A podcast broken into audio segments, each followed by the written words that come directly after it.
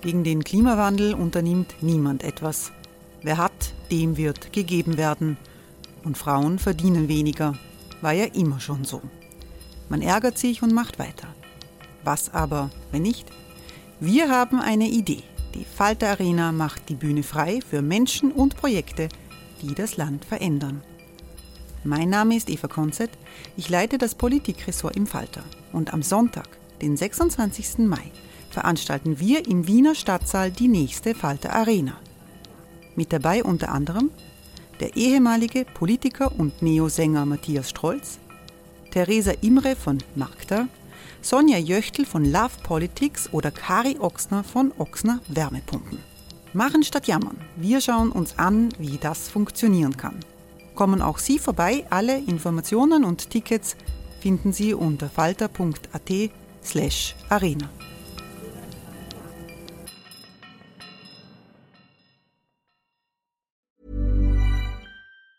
Hey, it's Ryan Reynolds, and I'm here with Keith, co star of my upcoming film, If, only in theaters, May 17th. Do you want to tell people the big news? All right, I'll do it. Sign up now and you'll get unlimited for $15 a month in six months of Paramount Plus Essential Plan on us. Mintmobile.com slash switch. Upfront payment of $45 equivalent to $15 per month. Unlimited over 40 gigabytes per month. Face lower speeds. Videos at 480p. Active Mint customers by 531.24 get six months of Paramount Plus Essential Plan. Auto renews after six months. Offer ends May 31st, 2024. Separate Paramount Plus registration required. Terms and conditions apply if rated PG.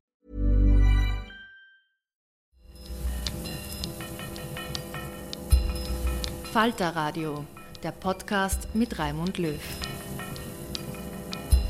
Sehr herzlich willkommen, meine Damen und Herren, zum Falter Radio für Sonntag, den 30.06.2019. Investigative Journalisten sind eine eigene Spezies in der Branche. Oft klicken sie sich durch Unmengen von Daten durch oder sie wühlen sich durch lange Aktenberge, um Missstände ans Tageslicht zu befördern. Die Panama Papers haben weltweit Aufsehen erregt, weil sie die Steuerhinterziehungspraktiken der Superreichen aufgezeigt haben. Der Wikileaks-Gründer Julian Assange kam ins Gehege der amerikanischen Justiz, als er geheime Daten über Kriegsverbrechen der US Army veröffentlichte. Whistleblowerin Chelsea Manning saß im Gefängnis, Assange droht die Auslieferung aus britischer Haft in die USA. In Österreich geht es harmloser zu, aber aufgedeckt wurde in den letzten Jahren mehr als man denkt. In der Sendung Doppelzimmer des Radiosenders FM4 hat Elisabeth Scharang zwei prominente Journalisten zum Gespräch über investigativen Journalismus gebeten. Julia Herrenböck arbeitet in der Rechercheplattform Dossier, Florian Klenk ist Chefredakteur des Falter. FM4 Interview Podcast. FM4 Doppelzimmer. Elisabeth Scharang trifft die Journalistin Julia Herrenböck und den Chefredakteur Florian Klenk. Julia Herrenböck arbeitet im Team von Dossier, einer Rechercheplattform für Investigativ- und Datenjournalismus. Sie ist im Vorstand von Reporter ohne Grenzen und forscht zurzeit für ihre Doktorarbeit über die Zukunft und den wirtschaftlichen Mehrwert von investigativem Journalismus. Florian Klenk ist Chefredakteur der Wochenzeitung Falter und hat sich einen Namen mit investigativen Reportagen gemacht. Etwa zu dem Fall von Sebani Wagwe, der bei einem Polizeieinsatz gestorben ist, oder dem erstickten Schubhäftling Markus Omofuma. 2016 war Klenk an der Auswertung der Panama Papers beteiligt und im Mai diesen Jahres erhielt er Einsicht in das gesamte mehrstündige Ibiza-Video. Also es gibt zwei Metaphern. Das Schiff, das wankt und das ist sozusagen der Moment zu wissen, wo das Schiff gerade fährt und in der richtigen Kombüse zu sein. Und den zu kennen, der dann das Ladel, das aufgegangen ist, für dich sichert. Damit es nicht ins Wasser fliegt. Äh, äh, das, das, Problem an diesem Bild ist, es stellen sich für mich so viele Fragen. A. Ist man auf dem richtigen Schiff? B. Muss man, ähm, sollte man in diesem Raum sein? Oder macht man sich davon abhängig tatsächlich, dass von den vielen Ladeln, die aufgehen und von den vielen Papier, das da rausfliegt, dass man sich davon abhängig macht, ob wer anderer aussucht, welche Papierlen man in die Hand kriegt. Da ist halt schon diese Unterscheidung zwischen Leak Journalism, dass mir jemand was zusteckt. Und ich finde, dann ist halt, dann fängt die Arbeit eigentlich an von investigativen Journalisten, dass sie mit diesen Papieren etwas machen, ja. Und dass sie das in einen viel größeren Kontext bringen. Und manchmal ist halt einfach so, dass das Papier so super ist, dass man halt das Papier nimmt. Aber man muss sich da, glaube ich, schon im Klaren sein, dass man natürlich eingespannt wird für das Interesse von jemand anderem. Ist nicht immer die ganz große Frage, wann geht man damit raus? Heißt, äh, wie viele Papieren gibt's noch? Wir sagen nicht, es erreicht uns was, wir prüfen es kurz und wir senden es weiter, sondern wir wollen eine Geschichte erzählen. Mit einem Anfang und einem Ende und einem Ziel. Meistens ein gesellschaftspolitisches Ziel. Und im besten Fall ist das gesellschaftspolitische Ziel eine Reform. Also wir recherchieren über ein Gefängnis, weil wir wollen, dass sich die Haftbedingungen verbessern. Oder wir recherchieren über eine Umwelt-NGO oder einen Umweltskandal. Oder wir recherchieren über Korruption in der FPÖ, weil wir wollen, dass Staatsaufträge nicht vergeben werden. Also ein Investigativer hat oder eine investigative Journalistin hat ein, in der Regel ein Reformziel von Augen. Sie ist angetrieben von einer durchaus subjektiven Komponente. Ist das, ja? ist das echt so immer? dem großen Verständnis von, was ist investigativer Journalismus, da hängen ja sowieso viele Fragezeichen. Also es gibt jetzt keine universelle Definition dafür. Es wäre sowieso jetzt mal spannend. Na, wir können ja, eigentlich nur eigentlich über eure Wir reden, ich rede, ja. ich rede über meine Vision. Oder so wie ich es verstehe. Ja. Und wenn ich investigativen Journalismus betreibe, muss jedes Faktum, jeder Vorname, jeder kleine Futzel stimmen, weil wenn das nicht stimmt, wird in Zeiten der sozialen Medien die Gegenseite mit einer Wucht und mit einer PR-Macht zeigen, dass du ein schlamperter Hund bist. Ich kann mich erinnern, ich habe eine große Geschichte über den Herbert Kickel geschrieben und habe dann geschrieben, dass er Bundesgeschäftsführer der FPÖ war. Er war aber Generalsekretär. Und es hat ungefähr drei Minuten gedauert auf Twitter, wo dann ein FPÖ-Fuzzi geschrieben hat, naja, der Klenk nicht einmal die Funktionsbezeichnung vom mhm. Kickel kriegt er zusammen, dann kann man wissen, wie der Rest der Geschichte ist. Die Aber insofern sind die Menschen, die dahinter stehen, heißt die Journalisten und Journalistinnen, nachdem es diese Ziele gibt, ähm, als Menschen und in ihrer Wertehaltung wesentlich mehr im Zentrum als sonst im Journalismus, oder? Also ich glaube schon, dass dass die Fragen, gibt es einen Missstand, eine große Rolle spielen eben und eben mit dem was der Florian gesagt hat, mit der, dass eine Reform im besten Fall rauskommt. Das kann ja auch was Kleines sein, aber es hat schon, ich sage jetzt mal in meiner Arbeit und in der Arbeit der Kollegen, die mhm. das machen, gibt schon einen ganz tiefen Gerechtigkeitssinn. Also es gibt immer einen rekonstruktiven Moment. Das heißt, du versuchst zu rekonstruieren, warum ist etwas passiert. Warum hat der Abis Amre am Weihnachtsmarkt mit dem Lastwagen da reinfahren können, obwohl die Polizisten wussten, dass er gefährlich ist? Reconstructive. Und du hast einen konstruktiven Teil, den Constructive Part. Wie können wir es besser machen? Was gibt es für Best-Practice-Beispiele? Das fügst du im besten Fall am Ende einer Recherche an und zeigst, schaut her, die Haftanstalten in Norwegen, die sind schon viel fortschrittlicher. Die Polizei in Berlin, die kann andere Fixierungstechniken. Äh, der Lebensmittelkonzern äh, zahlt den Bauern schon faire Preise für den Kakao. Es geht auch anders. Ähm, und damit hast du sozusagen auch diesen katharsischen Moment. Ein Skandal ist ja eigentlich ein, ein aufklärender Moment, der uns befreien kann. Ein Skandal ist ja nicht nur bumm, zack, äh, wumm und jetzt erschüttern wir alle, was wir sehen, weil wir viel gern Blut sehen, ähm, sondern er soll ja sozusagen einen befreienden Moment haben oder einen katharsischen Moment haben, wo du sagst, was wird besser. Es gibt eine schöne Definition, die sagt, Journalismus ist ein grober Entwurf der Geschichte und investigativer Journalismus ist ein grober Entwurf der zu erlassenden Gesetze. Das finde ich eine sehr schöne Definition von einem britischen Kommunikationswissenschaftler. Also wir zeigen den Regelungsbedarf auf. Hier gehört was geändert. Ich weiß nicht, ähm, ich gehe davon aus, aber vielleicht habt ihr auch anderes Dinge zu tun, als ins Kino zu gehen, ob ihr den Film Spotlight gesehen habt.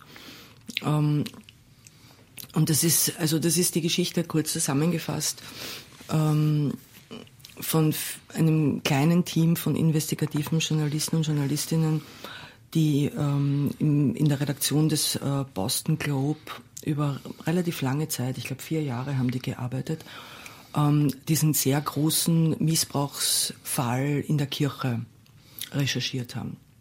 Und was sehr, sehr spannend ist an dieser Geschichte, also nicht nur im Film, sondern das kommt dort auch ganz gut rüber, weil er sehr verhalten ist. Also es ist eigentlich so ein, ähm, das Zeigen von von Akribie, ja, das ist nicht spektakulär. Ähm, die Frage, wie kommt man an seine Informationen, das heißt, ähm, wie spricht man mit, mit Menschen, wie geht man mit Informanten und Informantinnen um. Und die ganz wesentliche Frage, wann geht man raus mit einer Geschichte? Und das hat mich dort besonders ähm, fasziniert, weil, und das ist auch so meine Frage an euch, ich meine, du hast was in der Hand, ja, und dann ist die Frage, und das ist schon sehr ähm, aufschlussreich, ja, also auch und eine gute Geschichte. Ähm, aber wann veröffentlichst du das? Und ich glaube, ich meine, man hat das ja jetzt gesehen irgendwie mit dem, mit dem Ibiza-Video. Der Zeitpunkt, wann du wie etwas in die Öffentlichkeit bringst, ist offensichtlich mindestens genauso wichtig wie, wie die Genauigkeit der Recherche. Weil wenn es der falsche Zeitpunkt ist und die falsche Art es zu veröffentlichen, kann es sein, dass die Geschichte einfach untergeht. Und wenn zu wenig da ist noch. Also es gibt irgendwie da auch diese zwei... Aber, aber woher weiß man das? Ja, also ich sage jetzt mal, da ist schon, zum einen sollte es halt eine Mischung sein im Team aus Erfahrung und Intuition auch. Ja. Also ähm, es ist natürlich gut, wenn jemand auch im Team dabei ist, der sowas schon öfter gemacht hat auch. Also Boston Globe äh, ist ein gutes Beispiel, weil da geht es einfach um Missbrauch in der Kirche und sie wollten es nicht anhand von Einzelfällen erzählen, sondern wirklich ein, einen systemischen Zusammenhang nachweisen. Ja. Und streiten sehr viel darum, eben wann dieser Zeitpunkt richtig ist. Reicht es, wenn man drei Geschichten hat? Reicht es, wenn man 13 Geschichten hat? Und die halten einfach drauf und der Chefredakteur vertraut einfach eben, der ist jetzt Chefredakteur Washington Post, vertraut diesem vierköpfigen Team, dass die das schon wissen und andere in diesem Verlagshaus wollen, dass sie schneller rausgehen und sie halten halt dagegen. Ja. Ich denke mal, das ist aber genau Alltag, mit dem man zu tun hat. Klar, also, also das wird immer mehr, ja, weil eben dann auch bei anderen Medien irgendwie dieses Daily News reinkommt, durch Social Media, durch einfach digital aktuell sein und so, dass dann der Druck größer ist, schneller rauszugehen. Ja. Ähm, und es gibt da halt so zwei Ansätze, die ich halt kenne. Also das eine ist halt, dass du wirklich sagst, du rollst in einer Welle, du hast alles, ja, und rollst in einer Welle aus und hast dann deine drei, vier Geschichten, die nacheinander kommen und die immer noch was draufsetzen, die sind aber schon fertig. Oder du rollst was aus, weil du merkst, es fehlt dir noch etwas und du weißt nicht, wie du da hinkommst oder du hast auch Fragezeichen. Und dann kann es einfach sein, dass du bewusst, bevor du alles hast, veröffentlichst, weil du weißt, dann kommen Hinweise aus mhm. der Öffentlichkeit. Ja. Aber es ist letztlich immer, immer ein bisschen ein Gambeln damit. Ich, ich glaube, es kommt ganz darauf an, ob du das Thema selbst gesucht hast, mhm. was keiner davon weiß. Also ich recherchiere jetzt gerade zum Beispiel in einer Parteispendengeschichte, die weiß keiner. Da habe ich alle Zeit der Welt und die kann ich ganz sorgfältig machen.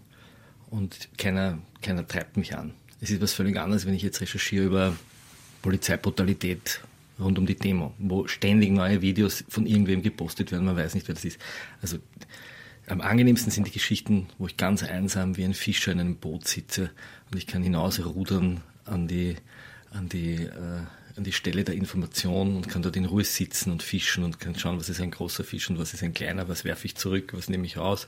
Keiner steht hinten, klatscht in die Hände und sagt, äh, zah bitte jetzt ganz viele große Fische raus. Mhm. Das ist der angenehmste Zustand den man sich auch selber zurechtlegen kann, indem man sich eben Themen sucht. Und kann sagen, ich mache jetzt eine große Recherche über, weiß ich nicht, den Arbeitsalltag von Billerkassiererinnen. Wie geht es denen eigentlich? So, das macht man keiner madig und die wird veröffentlicht, wenn sie fertig ist. Das ist wie ein Kinofilm, wie eine Doku.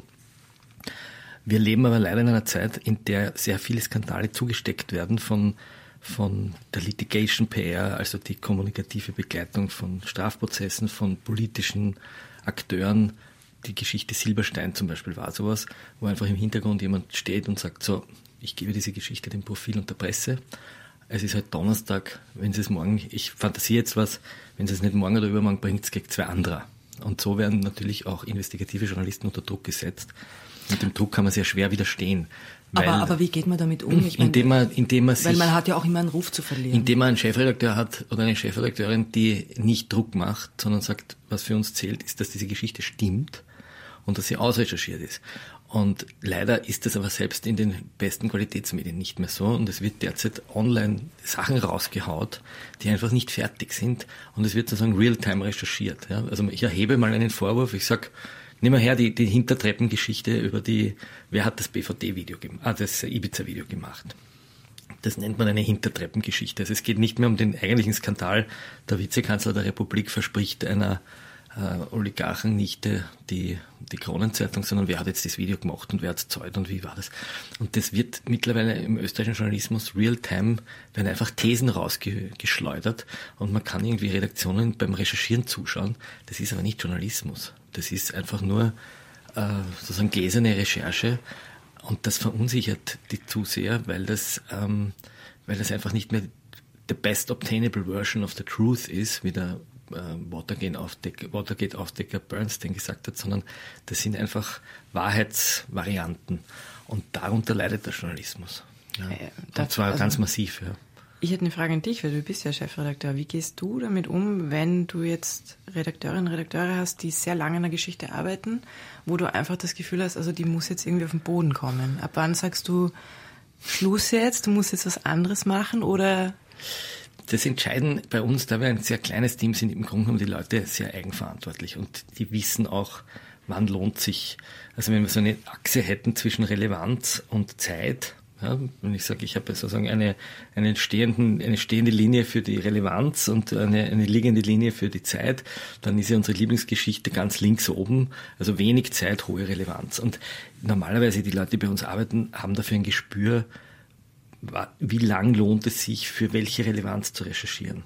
Und das Ibiza-Video ist hohe Relevanz und vergleichsweise wenig Zeit, weil ich habe das Video, ich sehe alles, ich muss im Grunde nur noch ein paar Facts checken, ob ich nicht in irgendeine Falle getappt bin.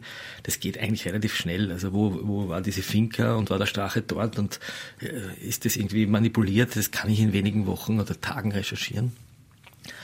Ähm, es gibt Kollegen, die sich, Kolleginnen und Kollegen, die sich verzetteln, die sich verheddern da muss man dann raushelfen. Irgendwann auch sagen, okay, das schaffen wir nicht, ja, das geht sich nicht aus. Das ist aber anders als bei ganz großen Medienunternehmen, wo wirklich Leute ein Jahr an einer Geschichte arbeiten. Ich habe ja das Vergnügen gehabt, die, die Investigativabteilung der Süddeutschen ein bisschen kennenzulernen. Einerseits durch Panama Paper, aber dann auch durch die Ibiza die haben schon ganz andere Ressourcen. Ja, die können ja, das, auch einmal. Das gibt es ja in Österreich gar nicht. Es eigentlich gar nicht. Aber was heißt, ein bisschen, was, ne? was heißt andere Ressourcen? Also naja, das sind acht Leute, oder ich weiß nicht, ich sage jetzt nicht eine Zahl, eine größere Gruppe von Menschen. Also das heißt einfach nur. Mehr. Die haben ein eigenes Ressort, das heißt Investigation. Mhm. Und die machen nichts anderes als, äh, die haben mehrere große Bälle in der Luft, an denen sie recherchieren.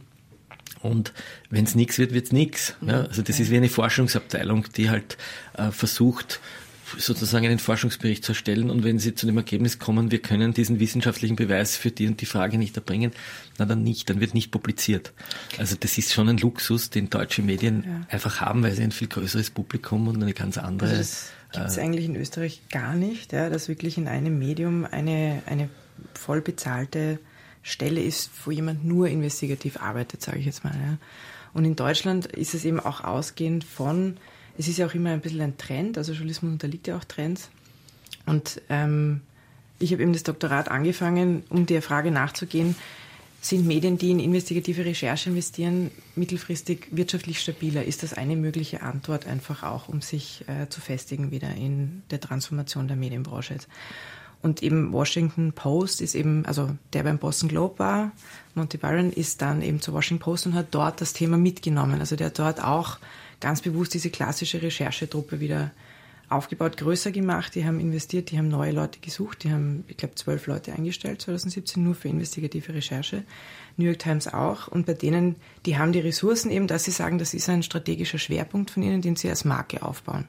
Und das hat dann eben eigentlich so die letzten zwei, drei Jahre in Deutschland auch aufgeschlagen, dass eben Spiegel, Süddeutsche, sogar die Taz jetzt, ähm, die plötzlich ihre eigenen Investigativteams wieder aufgebaut haben und dann natürlich hoffen, dass sie, dass sie so einen Alleinstellungsmerkmal halt haben, dass die Leute dafür zahlen. Ja.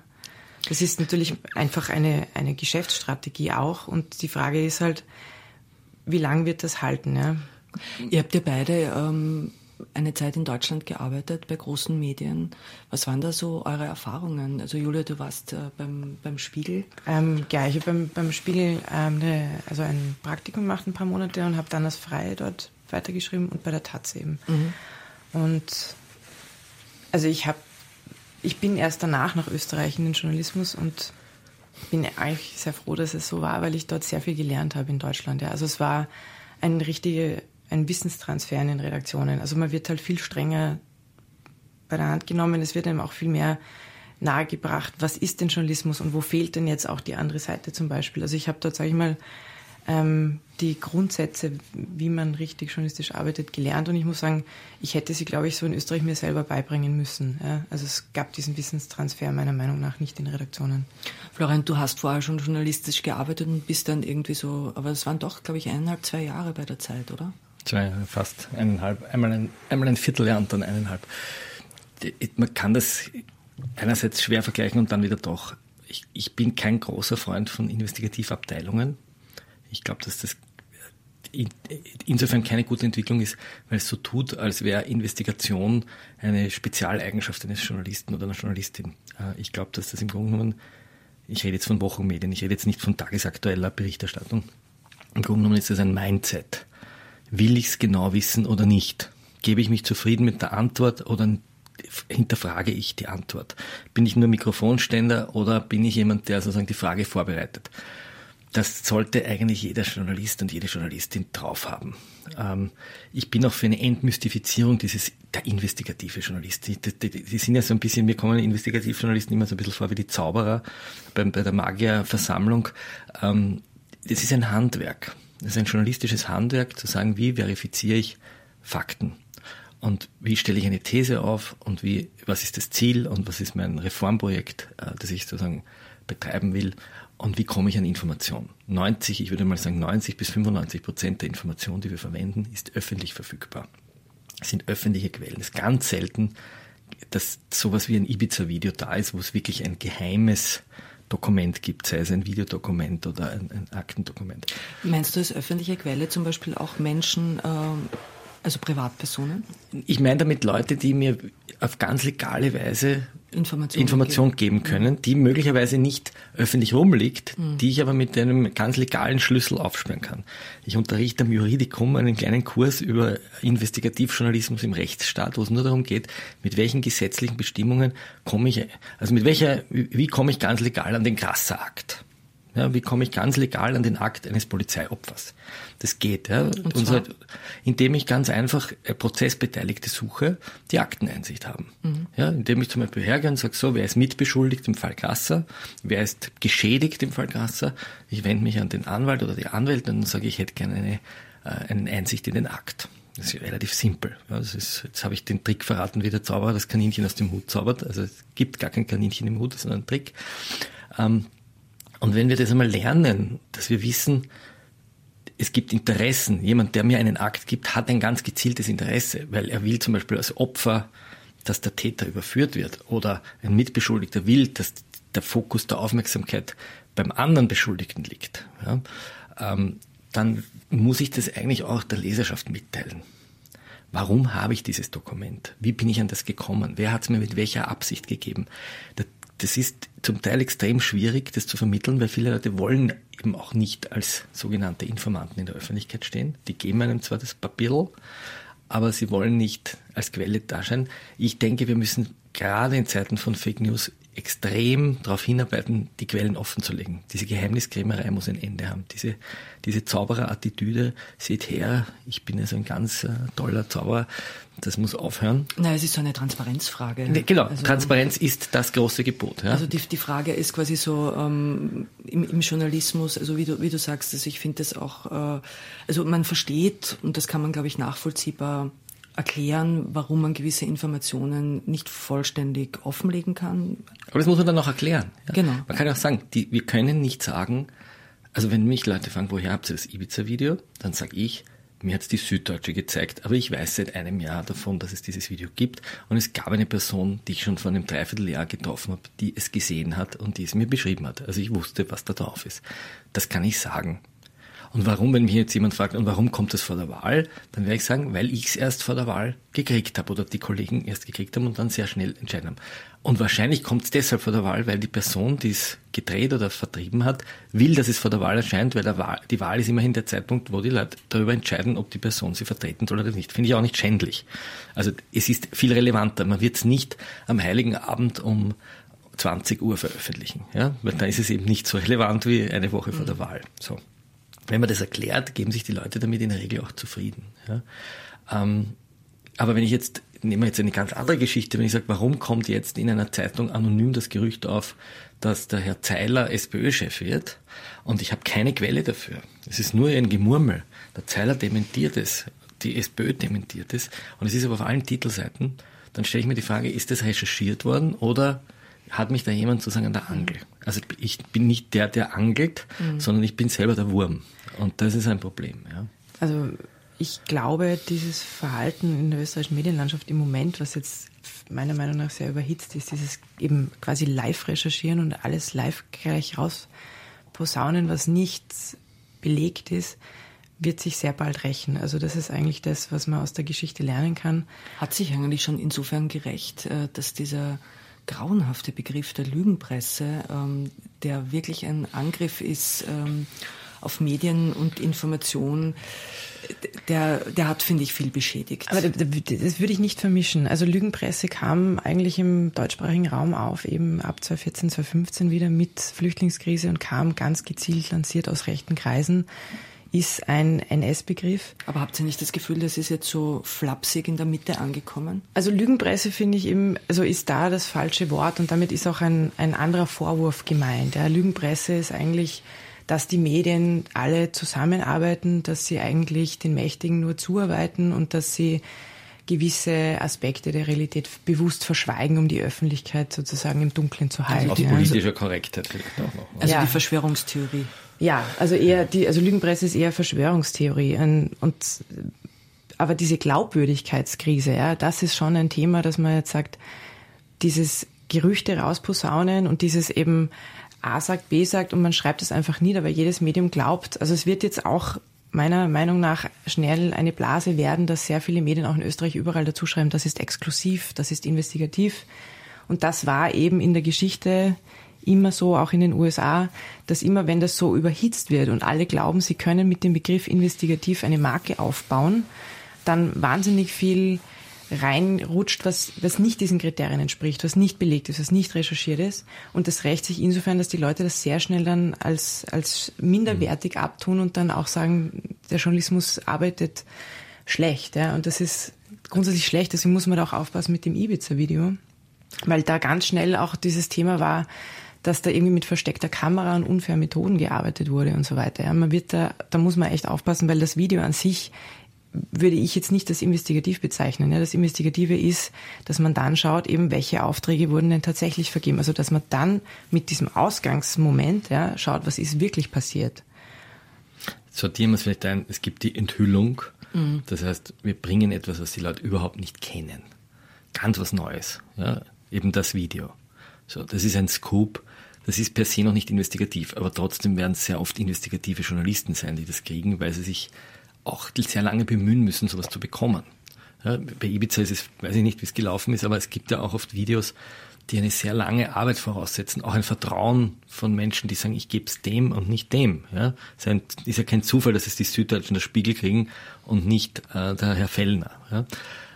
Ich glaube, dass der Investigativjournalismus immer leiser und leiser werden muss, immer ruhiger. Ja, Journalismus, investigativer Journalismus ist Einordnung ist klären, ist erklären, ist einen Schritt zurücktreten.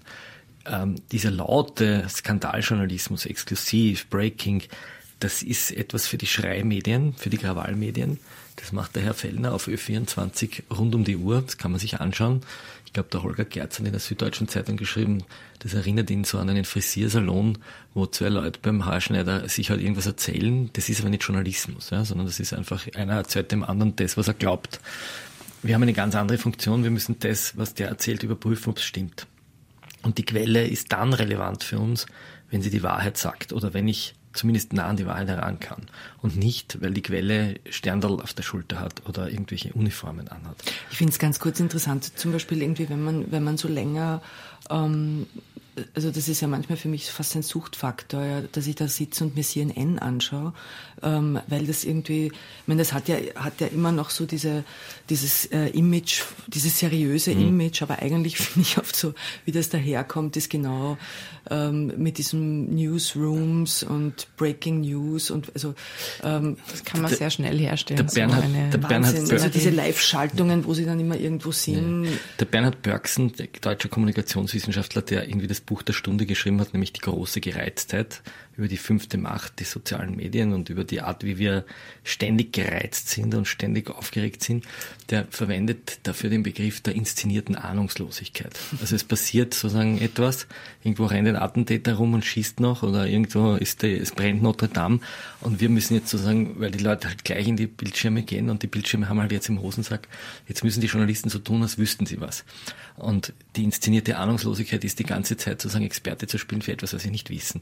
Und das ist der große Moment des Journalismus, sich hinzustellen und zu sagen, wir wissen es nicht. Die, die behaupten, etwas zu wissen, können es noch gar nicht wissen, weil die Kirche brennt noch. Es war noch keiner drin. Wir wissen nicht, ob es ein Anschlag war. Wir wissen nicht, ob es nur ein Kabelbrand war. Ähm, das machen mittlerweile gute Online-Medien. Das war wie wie, was wir wissen, nennt sich das, und was wir nicht wissen. Und das ist etwas, was die Leute wahnsinnig gern lesen, weil es, ähm, weil es auch sozusagen eine gewisse Ehrlichkeit ist. Ja? Und die Medien, die halt die ganze Zeit behaupten, was zu wissen, die werden einen Glaubwürdigkeitsverlust haben. Also um, um sozusagen auf die Einstiegsfrage, was tut man wenn, als Chefredakteur, wenn jemand nicht weiterkommt? Ja, einfach zu sagen, ich komme nicht weiter. Ist ja kein, ist ja kein Problem. Ja? Mhm. Wenn das jetzt nicht ein fauler Hund ist, der nichts hackelt, ja, nur so tut, dass wieder wochenlang recherchiert, sondern sagt, ich komme nicht weiter, dann kommt man nicht weiter. Es gibt Geschichten, da stehst du auf einer Betonwand. So, ja. Und irgendwann findest du ein kleines Mauseschlupfloch, äh, das meistens sozusagen in einer intellektuellen Überlegung steht, wie komme ich da hinein? Ja, sehr viel unserer Arbeit besteht ja darin zu sagen, wo ist das Türl offen und wo, wo finde ich einen Schlüssel, um da hineinzukommen. Aber selten macht man es mit der Schulter. Julia, kannst du Datenjournalismus für uns definieren? Äh, nein. also ich bin keine Datenjournalistin. Ähm, ich arbeite eben bei Dossier mit, ähm, wo es zwei, drei Kollegen gibt, die spezialisiert sind auf Datenanalyse. Ähm, ich sage jetzt mal Datenjournalismus, weil es ist ja dann auch irgendwann vor dem Investigativen so ein Passwort gewesen, wo man gesagt hat, das wird jetzt trendy und davor war es Big Data. Das ist jetzt auch per se nichts Neues. Also das habe ich ja auch in der Vorbereitung dann geschrieben, dass ich es ganz spannend fand, wie ich angefangen habe, so über eben soziale Reportage in Österreich und Max Winter und so zu lesen, dass eben schon vor über 100 Jahren Datenjournalismus ein Thema war. Also ich finde Datenjournalismus insofern spannend, weil du, das ist einfach sozialwissenschaftliche Methoden sozusagen, dass du etwas kontextualisierst mit den Daten. Also Max Winter hat zum Beispiel ausgemessen von ähm, von Hilfsarbeitern, die aus Osteuropa nach Wien kamen, um den Hafen zu bauen und hat dort einfach sich reingestellt in deren Lehmhütten, die sie da bekommen haben, quasi in der Stadt oder außerhalb der Stadt und hat ausgemessen, wie hoch sind die, wie breit sind die, wie viel äh, Kubikmeter Luft ist dort drinnen und reicht das aus für diese drei bis fünf Menschen, die dort leben. Ja, und hat damit einfach wirklich dokumentiert in Zahlen, dass das total unwürdig und auch ähm, ungesetzliche Rahmenbedingungen sind für diese Arbeit, dann hat das somit geändert. Ja. Also, ich meine, das war schon 1901. Also genau, das also das, das ist, finde ich, war ein total faszinierendes der, der Beispiel. Viktor Adler, der sozusagen als einer der ersten äh, Undercover-Reporter gelten kann, mit seiner Reportage über die, über die Ziegelarbeiter vom Wienerberg, der hat genau genau das gemacht. Nicht? Auch Kupaturen, das war damals eine beliebte Methode, Kupaturen vermessen mit Wohnraum. Es gibt um den Datenjournalismus ein wunderschönes Beispiel eines Arztes in einer amerikanischen Stadt, ich weiß jetzt nicht mehr welche, da ist eine Cholera-Epidemie ausgebrochen. Das ist immer so in den Journalistenschulen das Beispiel für Datenjournalismus. Ganz viele Menschen und Kinder und Frauen sind an Cholera gestorben oder irgendeine Seuche. Und man wusste nicht warum. Und der Arzt ist dann hergegangen und hat die Adressen der Toten kartografiert. Und ist immer hergegangen und hat immer ein Kreuzel dort gemacht, wo jemand verstorben ist. Und dann ist er irgendwann draufgekommen, dass die meisten Toten rund um einen Brunnen waren ein ganz bestimmter Brunnen. Und das waren sozusagen, von dort sind die meisten Toten ausgegangen. Und dann ist er auf die Idee gekommen, dass der Brunnen wahrscheinlich verseucht war. Und so war es auch. Das ist Datenjournalismus in seiner einfachsten Form. Na, warum ich euch frage, ist, ähm, also jetzt gibt es diesen Begriff und es ist ein bisschen, was du vorhin gesagt hast mit dem investigativen Journalismus. Das heißt, ähm, dass man nachfragt, dass man nachforscht, dass man ähm, sich schlau macht mit all dem, davon geht man eigentlich aus im Journalismus. Ja. Dass man mit Daten arbeitet dieser Art, davon geht man genau. auch aus im Journalismus. Naja, also Deswegen frage ich, was ist jetzt quasi dieses ähm, ähm, das Besondere, das Herausgelöste? Weil es auch, also Datenjournalismus wirklich in, in einer Form, die, die den Namen verdient hat, ist auch sehr viel Arbeit. Ja. Also das sind jetzt auch keine Daten, die ich jetzt mit zwei Klicks irgendwie auf Google rausziehe, sondern die Kollegen, die das machen, die sitzen da wochenlang und ähm, müssen mal irgendwie Daten sammeln, dann auch Daten bereinigen, ja, damit die einfach valide sind. Also es ist wirklich, ich sage jetzt mal, sehr wissenschaftliche Herangehensweise.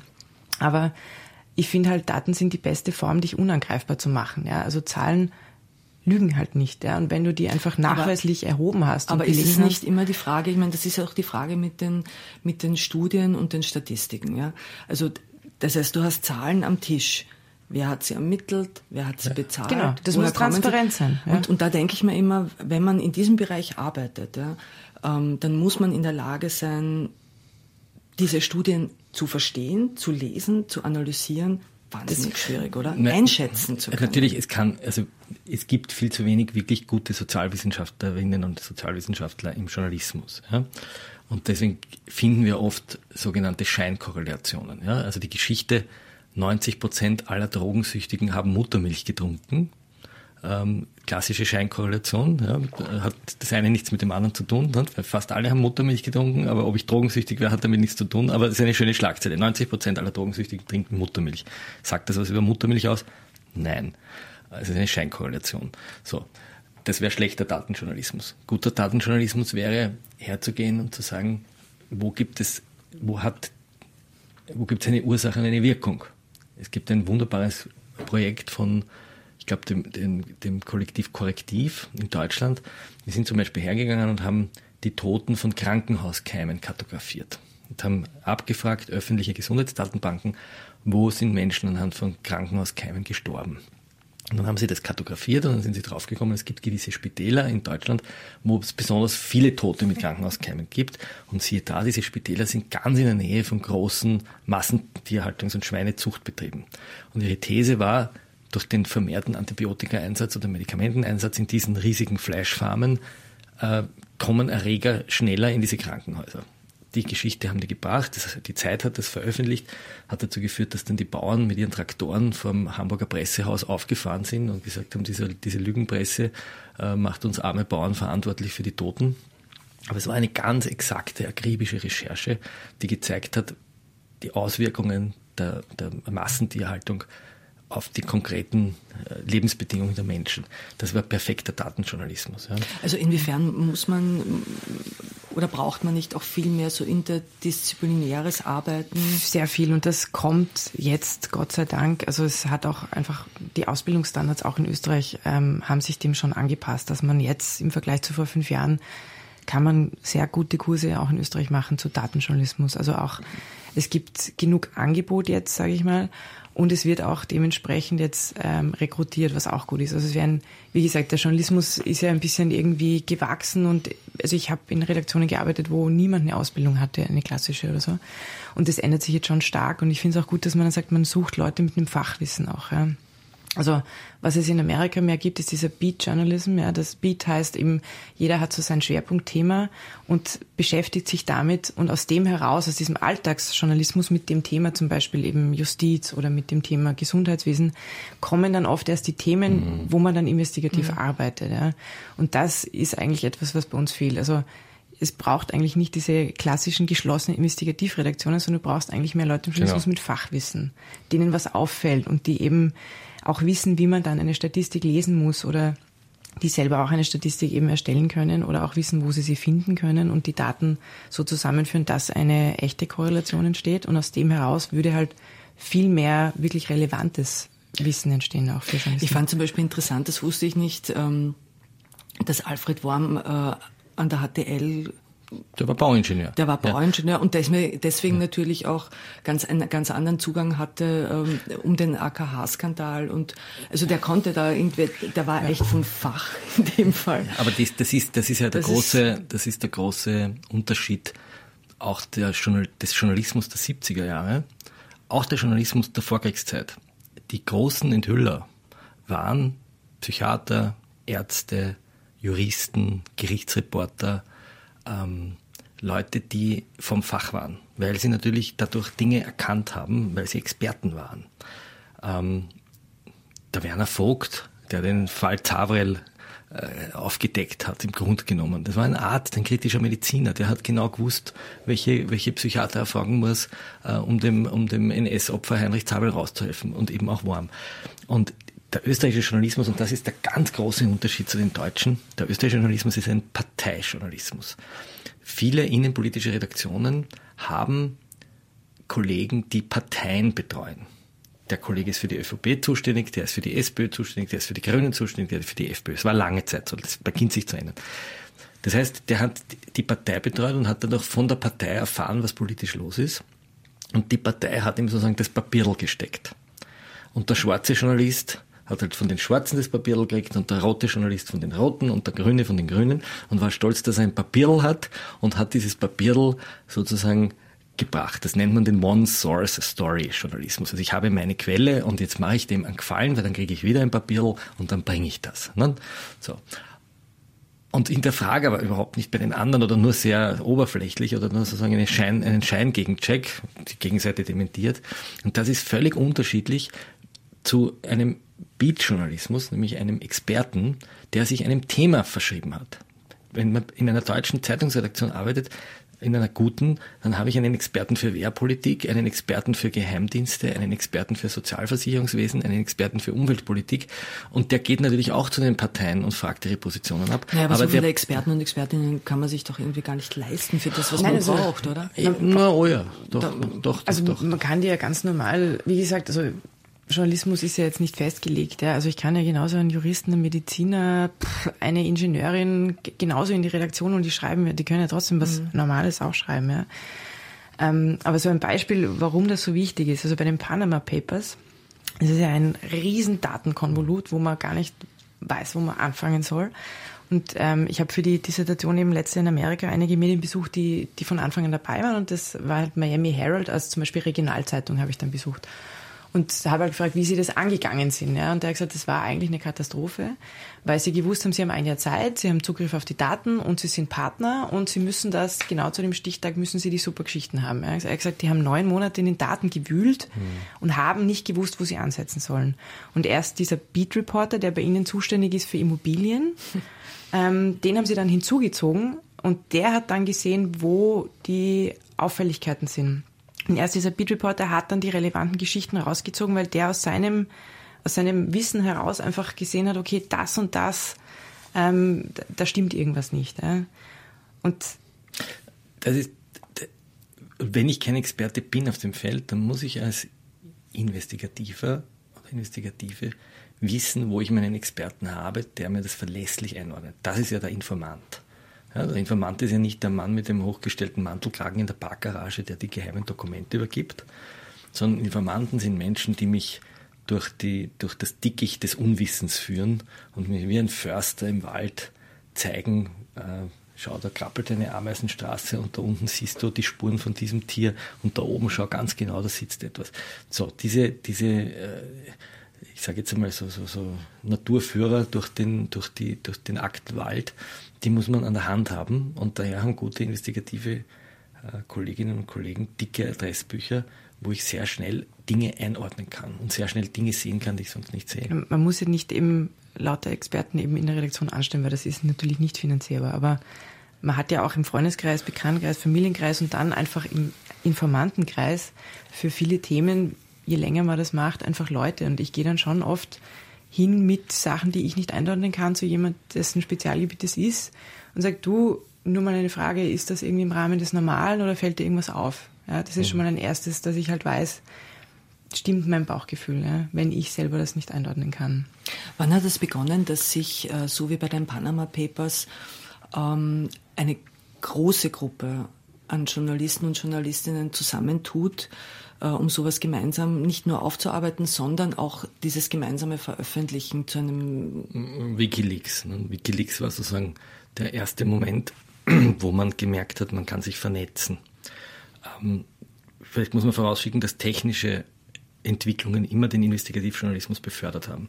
Ja, also die Fotografie hat am Beginn des 20. Jahrhunderts, gerade auch in Wien, die Dokumentation von Elend in Wien, Emil Kläger, Max Winter, die, die Fotografiestudien die Erfindung. Kopierer dann, der, der Audiogeräte, diese Sachen. Der Kopierer, Watergate ist, oder ja. Pentagon, das war der Kopierer. Ja.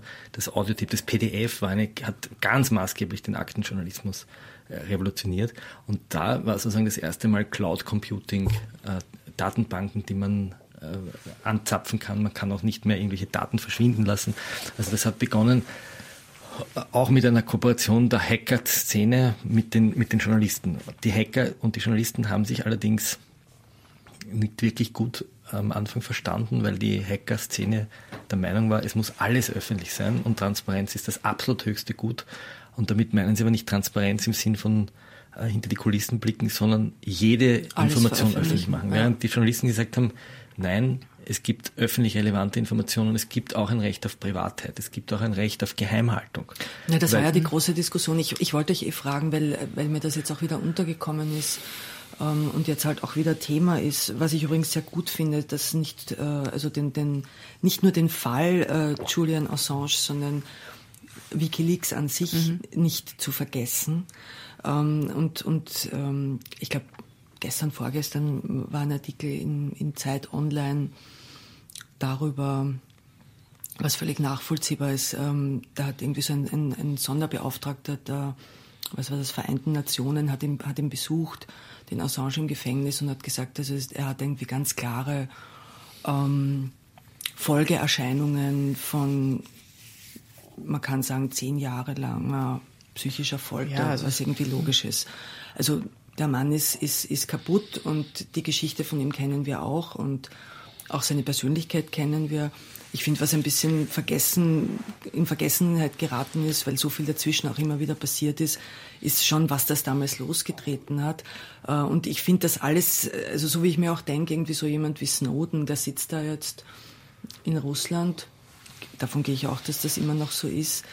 Ähm, also die, die, die Folgewirkungen von solchen Dingen, also für Menschen dann auch, das kann ich halt dann auch nicht so trennen die sind schon irgendwie massiv. Und, ähm, und dass man, finde ich, schon nicht vergessen sollte, was damals über Wikileaks auch passiert ist. Und natürlich auch, was sich verändert hat. Also dieses kuratierte Leaken. Also, ich meine, Wikileaks hat zwei Facetten. Das eine ist Wikileaks als Datenbank, wo heute ich weiß nicht, jede nigerianische Umwelt-NGO nachschauen kann, was die Regierung, die amerikanische, mit Shell gemauschelt hat. Ja, also sozusagen, das ist ja auch, so wie Panama Papers, Datenbanken für die Ewigkeit, wo ich auch historisch forschen kann und mit Dokumente raussuchen kann, die vielleicht für ganz andere, in ganz anderen Zeiten relevant sind.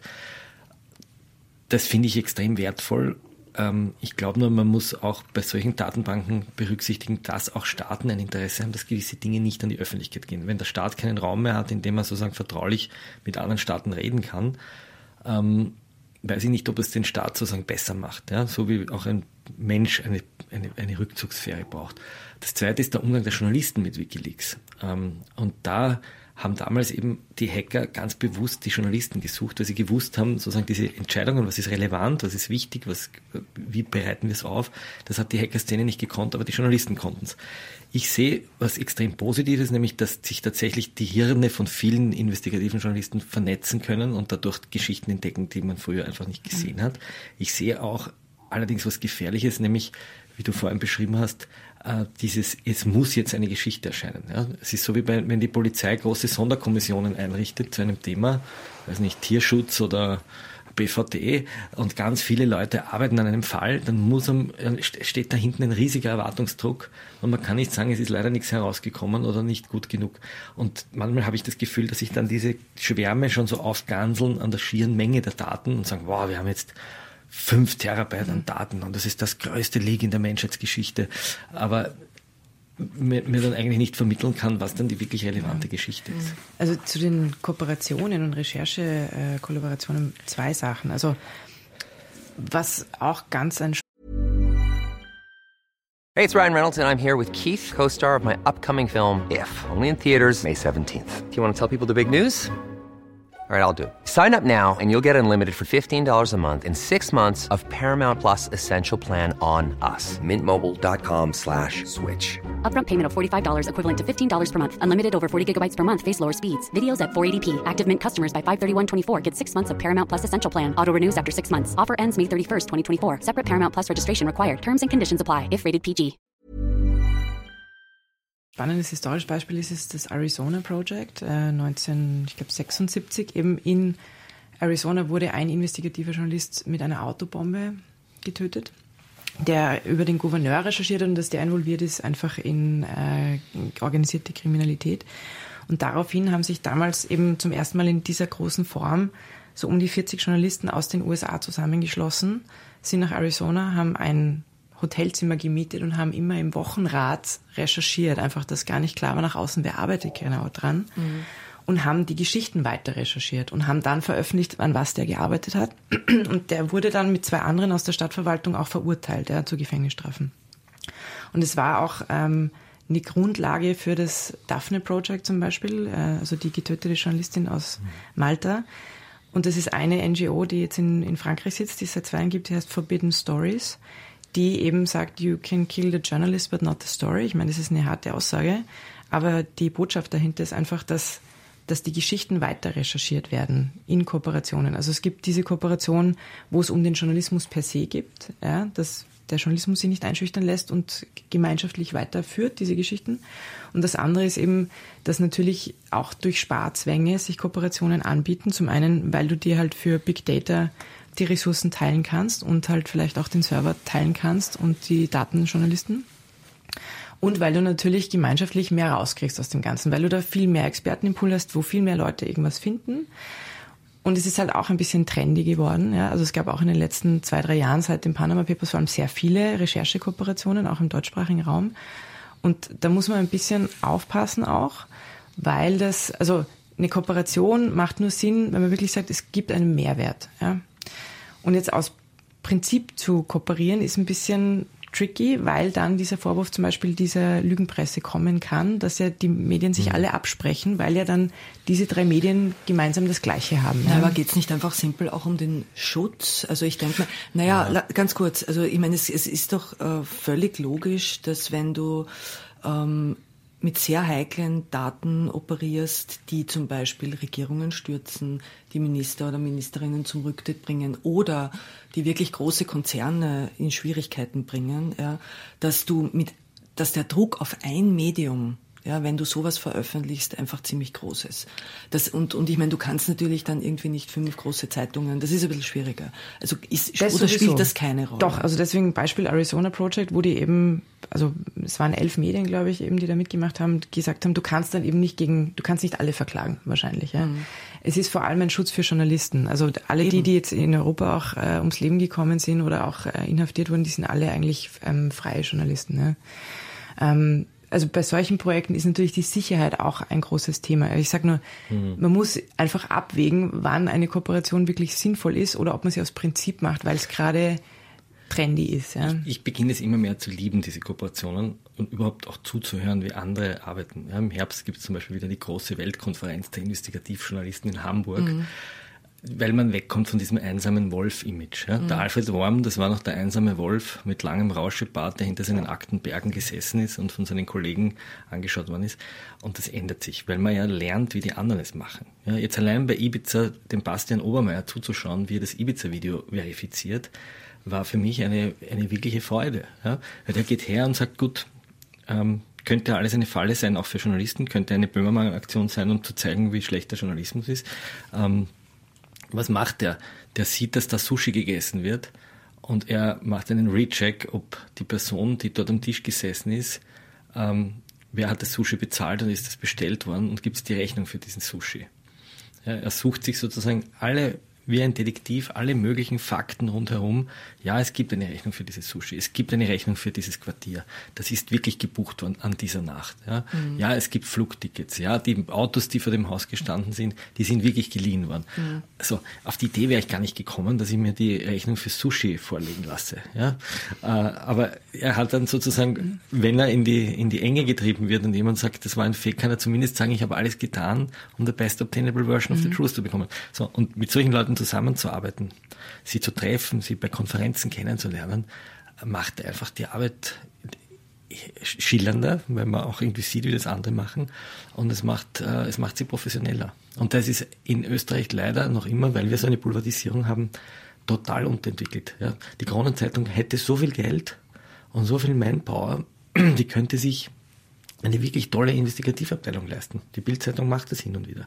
Ja, wenn ich mir den Standard anschaue, wie viele Leute der Standard nur damit beschäftigt, Postings zu putzen, stellen wir uns mal vor, die werden alle für die wären Beat Journalists und die könnten äh, sich spezialisieren auf ein Fach. Wie anders würde diese Zeitung sein?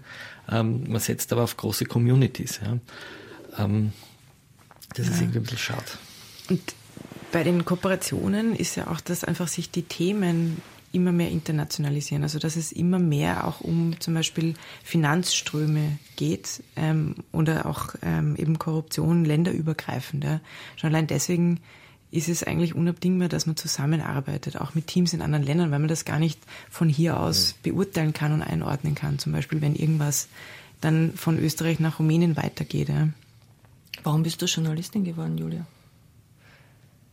Äh, ich finde es den spannendsten Job, den man haben kann. Ja. Also es ist eine Mischung aus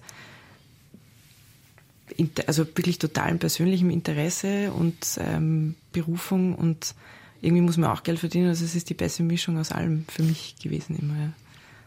Und warum bist du nicht Strafverteidiger geworden, Florian? Weil ich im Gerichtsjahr gesehen habe, dass das ein Job ist, wo es sozusagen nicht um die best obtainable version of the truth geht, sondern um die Rechte des Beschuldigten. Die sind wichtig und heilig, aber es ist etwas anderes, ob ich mein ganzes Leben dafür einsetze, einen möglicherweise Schuldigen rauszukriegen oder ob ich den Lichtstrahl der Öffentlichkeit auf einen Fall richten kann. Und ich habe mich für Letzteres entschieden. Ich will noch einen Punkt einbringen, der mir ganz wichtig ist. Ich glaube, ähm, dass der Investigativjournalismus auch weiblicher werden muss. Er ist eine, immer noch eine Männerbastion. Das ist ein ist es, Boys Club, möchte ich mal kurz Club. anmerken. Ähm, das ist mir auch beim Ibiza-Projekt. Es gibt die Leila Alcigliore, die, die eine Österreicherin ist, die, die in München arbeitet, die mitgemacht hat. Warum ist das so? Ähm, ich glaube, das hat damit zu tun, dass so wie, so, so wie überall, wo es sozusagen Rollenklischees gibt, Rollenvorbilder gibt, wahrscheinlich generell Frauen im Journalismus noch nicht so lange so ah, voll tätig sind. Ja. Naja, Zeitungs schaut eine Profilredaktion ja. an in den in den 70er Jahren. Ja. Also da waren ja. Frauen im Kulturbereich und ein paar, ich weiß nicht, mir fällt jetzt keine Politikjournalistin ein in den 70er Anneliese Rohrer. Anneliese Rohrer, ja, kommentieren, aber nicht als Rechercheurin. Recherchierende Journalistinnen gibt es nicht. Das hat so wie in allen Bereichen, so wie in der Filmbranche und in der Theaterbranche und in der, in allen Bereichen, wo es sozusagen um Macht, ist auch eine sehr machtvolle, eine sehr machtvolle Position. Und ich glaube, dass das extrem wichtig ist. Ähm, ich glaube, dass das oft ein Märchen ist. Ich kann es dir nur vom Film sagen. Das Lustige ist, äh, ich erzähle diese Geschichte ja. wirklich gerne, weil ich, sie, weil ich sie selber noch nicht so lange weiß. Ähm, Hollywood ist von Frauen gegründet worden. Da gab es überhaupt keine Männer am Anfang, außer ein paar jüdische Männer, die nämlich andere Jobs nicht gekriegt haben in Hollywood. Die Frauen haben die Studios geführt, äh, die Drehbücher geschrieben, die Kameras bedient. Ähm, dann kam irgendwann das Geld. In den 50er und den 60er Jahren wurden dann die Frauen, haben die sind die, haben die Männer übernommen ähm, und haben dann auch die Geschichte neu geschrieben, weil das, das in Hollywood so war. Ähm, dass also diese Dokus gibt es noch nicht sehr lang. Ja? Und mhm. auch die Fotos, die wir jetzt alle kennen von diesen unglaublichen Frauen, die da irgendwie diese ersten Filme gemacht haben, die haben Hollywood aufgebaut. Also insofern ist es immer so eine Frage. Ähm, Nein, es gibt mir geht's um gibt es irgendwie also es, ich glaube das auch, auch aus in der Geschichte eben. Es gibt Natürlich. super Beispiele von investigativen Journalistinnen. Also mir fällt jetzt der Name nicht ein, aber in den USA auch Jahrhundertwende eine der ersten ganz großen, die hat sich in eine Psychiatrie sperren lassen zum Beispiel. Ja. Ja. Aber trotzdem, wenn du auf einer Konferenz von Investigativjournalisten bist, wir waren äh, Maldini Papers, Panama Papers, du sitzt immer in einer Runde von Männern. Es gibt vielleicht eine Frau, die dort sitzt. Und das muss sich ändern, auch um, auch um den Fokus auf andere Themen zu lenken. Ich glaube, dass Männer auch sich sozusagen andere Themen aussuchen. Ja. So wie überall glaube ich, dass es eine Diversifizierung braucht und eine ganz bewusste sozusagen Entscheidung, äh, auch Frauen sozusagen, auch in den Redaktionen, Frauen wirklich dort äh, hinzusetzen und zu sagen, in diesen Teams, diese Teams sind auch paritätisch besetzt. Ich halte es für ganz wichtig. Ja, wir machen, wir haben eine exzellente Chefreporterin Nina Horacek. Ja, wir haben mittlerweile Frauen, die das genauso können. Ähm, und das ist nach wie vor ein Boys Club. Ja, ich fände es extrem wichtig, dass sich das ändert. Also gerade der investigative Bereich, muss ich sagen, ist im Journalismus wirklich sehr männlich dominiert. Das liegt vielleicht ein bisschen an den Themen, dass halt investigativ bei uns im deutschsprachigen Raum jetzt sehr stark einfach mit Finanzthemen, mit Wirtschaftskorruption zu tun hat, möglicherweise.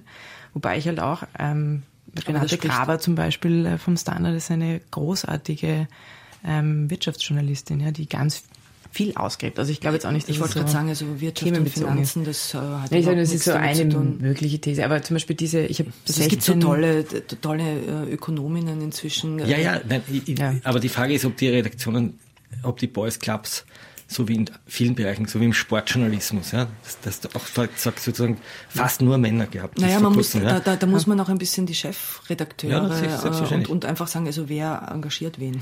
Genau, Ja, ich meine, das ist mein Punkt, ja. Und die, die, das gehört sozusagen einmal ausgesprochen und es gehört verändert. Mhm. Ja.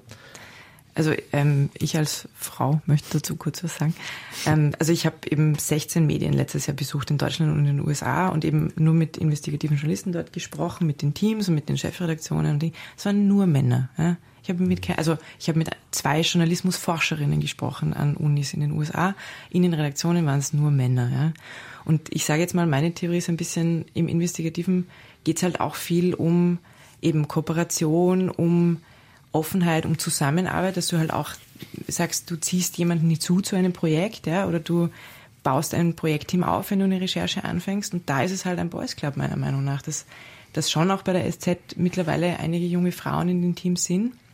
Und dass man da ehrlich gesagt eben die Frauen ermutigen muss, ein bisschen die Ellbogen auch anzusetzen und sagen, ich will auch am Tisch sitzen. Ja, ich bin nicht nur dazu da, die Daten aufzubereiten und im Endeffekt schreiben machen es dann die zwei, drei, vier, fünf Zampanos, ja, sondern dass man halt echt auch das ein bisschen einfordert oder halt dann auch selber was publiziert oder vielleicht auch schaut, dass man, dass man da auch eine Plattform findet.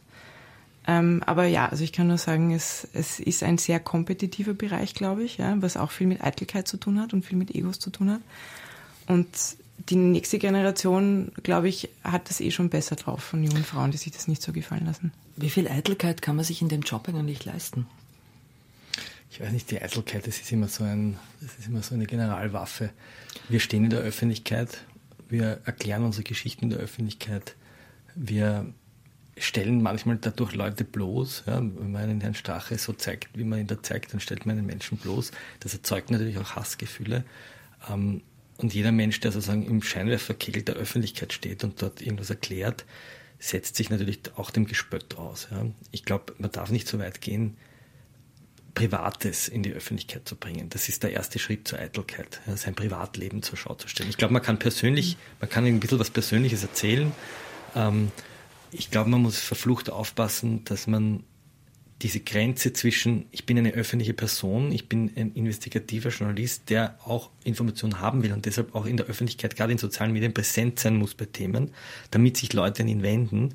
Weil wenn ich nicht, wenn ich sozusagen nicht sichtbar bin, dann wird es auch schwierig, dass, dass ich Geschichten bekomme. Es ist auch immer eine Machtfrage. Also, also man hat logischerweise ähm, als Journalist, Journalistin mit einer gewissen Präsenz einfach, es ist natürlich, du bist, du machst Meinung.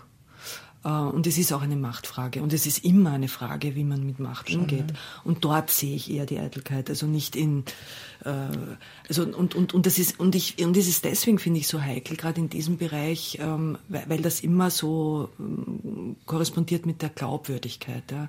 Also wie, weil du gesagt hast, Social Media, also wie sehr darf man sich eigentlich als investigativer Journalist, Journalistin ähm, sich zum Beispiel in Social Media eine Meinungsmache erlauben. Ja? Natürlich darf man das. Ein Also Journalist ich- kann sich so wie jeder andere Mensch auch eine Meinung erlauben. Er Das muss sie ich auch. ordentlich begründen und er soll die Fakten, die zu dieser Meinung führen, Ja, aber, aber, dokumentieren. aber in ne? Social Media äh, funktioniert das, finde ich, äh, sehe ich ganz anders. Also ich kann auf Facebook die, die Texte, wenn ich hin und wieder nur auf Facebook einen Text schreibe, die Texte, die mit dem Satz beginnen, es wird jetzt etwas länger, das mache ich zum Spaß immer, sind die meist geklickten und meist gelesenen, wo man sozusagen ein Argument ausführen kann. Ähm, ich glaube, dass soziale Medien, die sozialen Medien gibt es nicht. Es gibt sehr, sehr gute, lange Texte, wo man sehr differenziert. Ähm, Na, dann lass es, mich, lass es mich konkreter werden. Also ich frage mich zum Beispiel regelmäßig, ähm, mm, oder, oder ich, ich bin mir nicht ganz sicher, wie ich selber dazu denke. Also du, du, äh, also in dem Fall ganz konkret, ähm, hast du immer wieder ziemlich klare Angriffe an Randy Wagner. Ähm, oder es sind dann so, so ähm, Form- Formulierungen, kürzlich war das irgendwie, ähm, die Typen auf dem SPÖ-Plakat, schauen mich gerade an, warum sind die, die von der SPÖ steppert dafür. Genau. Ähm, und das ist, also ich, ich finde, das ist oft so ein Bashing in eine Richtung. Nein, das ist überhaupt kein Bashing. Es ist eine, eine sehr der Versuch einer sehr scharfen Kritik an einer nicht vorhandenen Kommunikation der Linken im öffentlichen Raum. Die Rechte beherrscht nicht nur die sozialen Medien besser, sie beherrscht auch die Plakatkunst besser. Das war historisch immer so. Die Rechten haben die Massenmedien immer besser führen können, also an, im Sinne von manipulieren. Und ähm, als jemand, der sich im linksliberalen Spektrum verortet, äh, übe ich scharfe Kritik daran, dass die SPÖ nicht einmal mehr ein Plakat zusammenbringt, geschweige denn einen Twitter-Account. Und das ist kein Bashing und das wäre sozusagen Kameraderie mit der SPÖ, äh, hier nicht zu, hier zu schweigen. Nein, ich sage auch der Randy Wagner hin und wieder meine politische Meinung, so wie ich sie dem Herrn Kurz oder dem Herrn Stache oder dem... Wo zieht man die Grenze?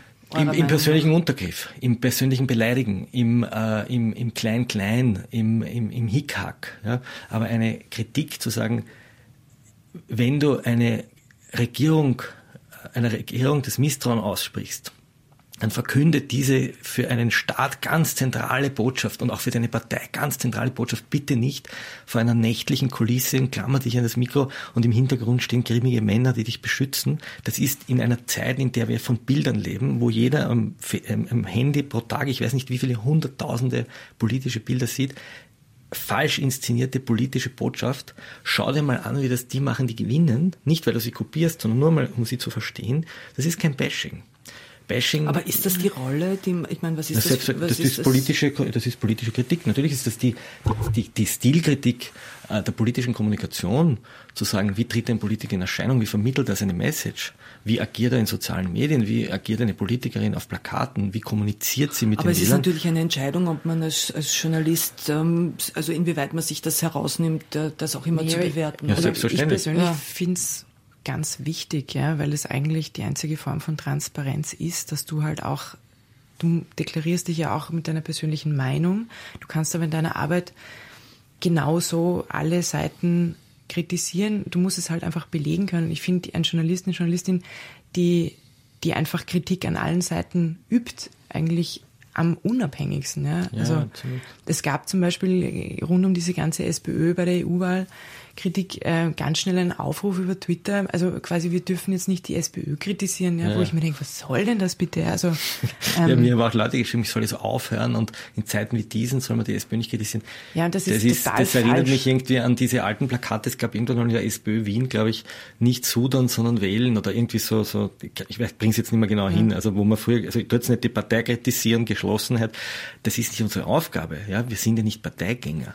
Ich bin nicht der Pressesprecher irgendeiner Partei und auch wenn ich mich jetzt vielleicht einer eher linken Partei nahe näher führen, fühlen würde politisch als dem, als dem Herrn Kurz oder dem Herrn Strache, äh, nehme ich mir das Recht heraus, zum Beispiel einen Wahlkampf, die Inszenierung eines Wahlkampfs zu kritisieren und, und das Beispiel der Plakate in Graz anzusprechen. Es war erstaunlich. Die FPÖ hatte Graz mit überlebensgroßen Strache- und Wilimski-Plakaten zugestellt. Ich bin mir vorgekommen wie in einem autoritären Staat, wenn man irgendwie durch irgendeine arabische Diktatur fährt, wo die Scheichs irgendwie plakatiert sind und man hat keine Plakate des, der, linksliberalen Parteien mehr gesehen. So, das auszusprechen ist kein Bashing der SPÖ, sondern das ist eine ganz klare äh, äh, konstatieren, eine Beschreibung der Realität. Ja? Und es muss eine, es muss eine SPÖ aushalten. Ich glaube, das ist viel ja, zu wenig halt gesagt. Dieses, äh, dieses Blasenphänomen, dass man da irgendwie, sobald man quasi rechte Parteien angreift, wird man irgendwie hochgejubelt, ja, sobald man quasi etwas gegen linke Parteien kritisiert, ja. Also ich habe auch oft erlebt, dass wenn ich über, also ich habe eigentlich über alle Parteien kritisch berichtet. Ja. Und sobald es irgendwie gegen die SPÖ ging und gegen die Grünen, habe ich auch aus dem privaten Umfeld eben die Aufforderung gekriegt, ich muss das aufhören, weil ich helfe damit der FPÖ, wo ich dann irgendwie gesagt habe, also euch hakt ja wohl, ja, es ist ja echt nicht mein Job, irgendeine Kritik zurückzuhalten, weil möglicherweise dann eine Partei kommt, die, die den Leuten nicht gefällt oder so. Also ich finde eigentlich diesen Vorwurf total absurd, weil es viel mehr in diese Richtung Parteijournalismus mhm. geht ja, und parteiischer Journalismus. Und dass es eigentlich viel mehr offener geben muss. Man muss halt einfach seine Meinung gut begründen. Ich kann halt nicht auch privat nicht äh, Gerüchte rauspfeffern. Ja? Also ich mache mich damit unglaubwürdig und angreifbar, wenn ich es einfach begründen kann, wie ich zu dieser Meinung komme. Ich fand auch jetzt zum Beispiel gestern, was im Kurier war, diese Kritik an der SPÖ-Linie oder halt irgendwie diese Veröffentlichung und daraufhin, dass die SPÖ einen Brief geschrieben hat ja, und äh, den Kurier angegriffen hat, er soll solche Sachen nicht schreiben. Und dann sieht man in Zukunft von der Zusammenarbeit ab. Also da zeigt es mir halt einfach nur, dass es in Österreich da wirklich ein gern tiefgreifendes Problem gibt, ja, mit dem Verständnis, was darf man, was nicht. Und ich finde auch nicht, dass Journalisten ab, ab einer gewissen Größe auf Social Media sich dann nicht mehr privat äußern dürfen. Ja. Sie müssen halt einfach transparent und klar kommunizieren und müssen mhm. sich damit auch Kritik dann gefallen lassen. Aber dass sie es machen, finde ich eigentlich ganz wichtig. Dieses äh, Kritik, äh, sich Kritik gefallen lassen, ähm, man kann es nur bei dir öffentlich nachlesen. Also ich gehe davon aus, es ist nicht alles öffentlich. Äh, also ich verfolge jetzt nicht ähm, jedes Hassposting, das dich verfolgt. Also es ist eine Auswahl. Ähm, ich habe ich hab das ähm, sehr bewundert oder ist es immer noch so, wie, wie Stefanie Sargnagel mit diesen Hasspostings arbeitet. Ja, also das ist ein sehr offensiver und sehr, also man lernt viel draus und die macht viel draus. Ähm, wie machst du das? Das ist ganz unterschiedlich. Es gibt, es gibt sozusagen Hasspostings von Menschen, wo man weiß, dass sie sagen, ähm, sagen wir mal, eher unterbemittelt sind, die in ihrer Kommunikation einfach nicht wissen, was sie tun und da ihren irgendwas reinkotzen, die ignoriere ich. Es gibt Hasspostings von politischen Akteuren, die Macht haben oder an die Macht kommen werden die muss man klar in die Schranken weisen und, also sofort, strategische. und sofort verklagen. Ja, also wenn mir der Landesgeschäftsführer von der ÖVP Niederösterreich nach der Enthüllung über die Erwin Bröll Privatstiftung sagt, das sind Fake News und Erfindungen und Geschichteljournalismus, dann stehen wir vor dem Handelsgericht St. Pölten und er muss den Wahrheitsbeweis erbringen, dass ich eine Geschichte gefälscht habe. Wie oft stehst du vor Gericht?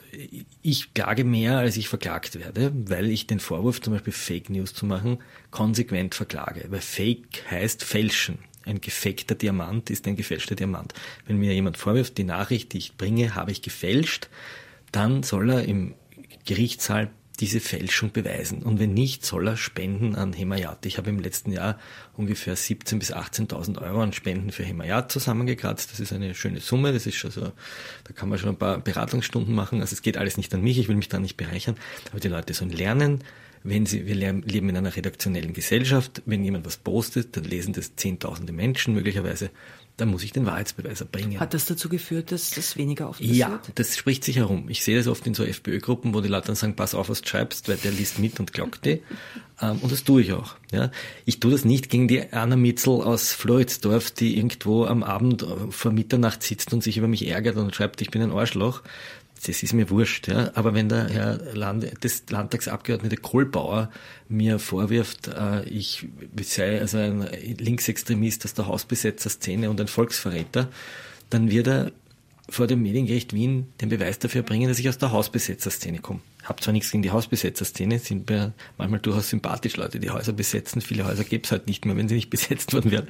Aber er versucht mich sozusagen zu diskreditieren und mich als sozusagen Bolschewiken-Plattel-Typ abzustempeln. Und das soll er beweisen, wenn er es nicht beweist, er macht einen Widerruf und eine kleine Entschädigungszahlung an Hemayat und so kommt, so wird sozusagen dem den, dem Rechtspopulismus und dem Rechtsextremismus ein bisschen Geld entzogen und es wird in andere Kanäle umgeleitet. Das finde ich gut.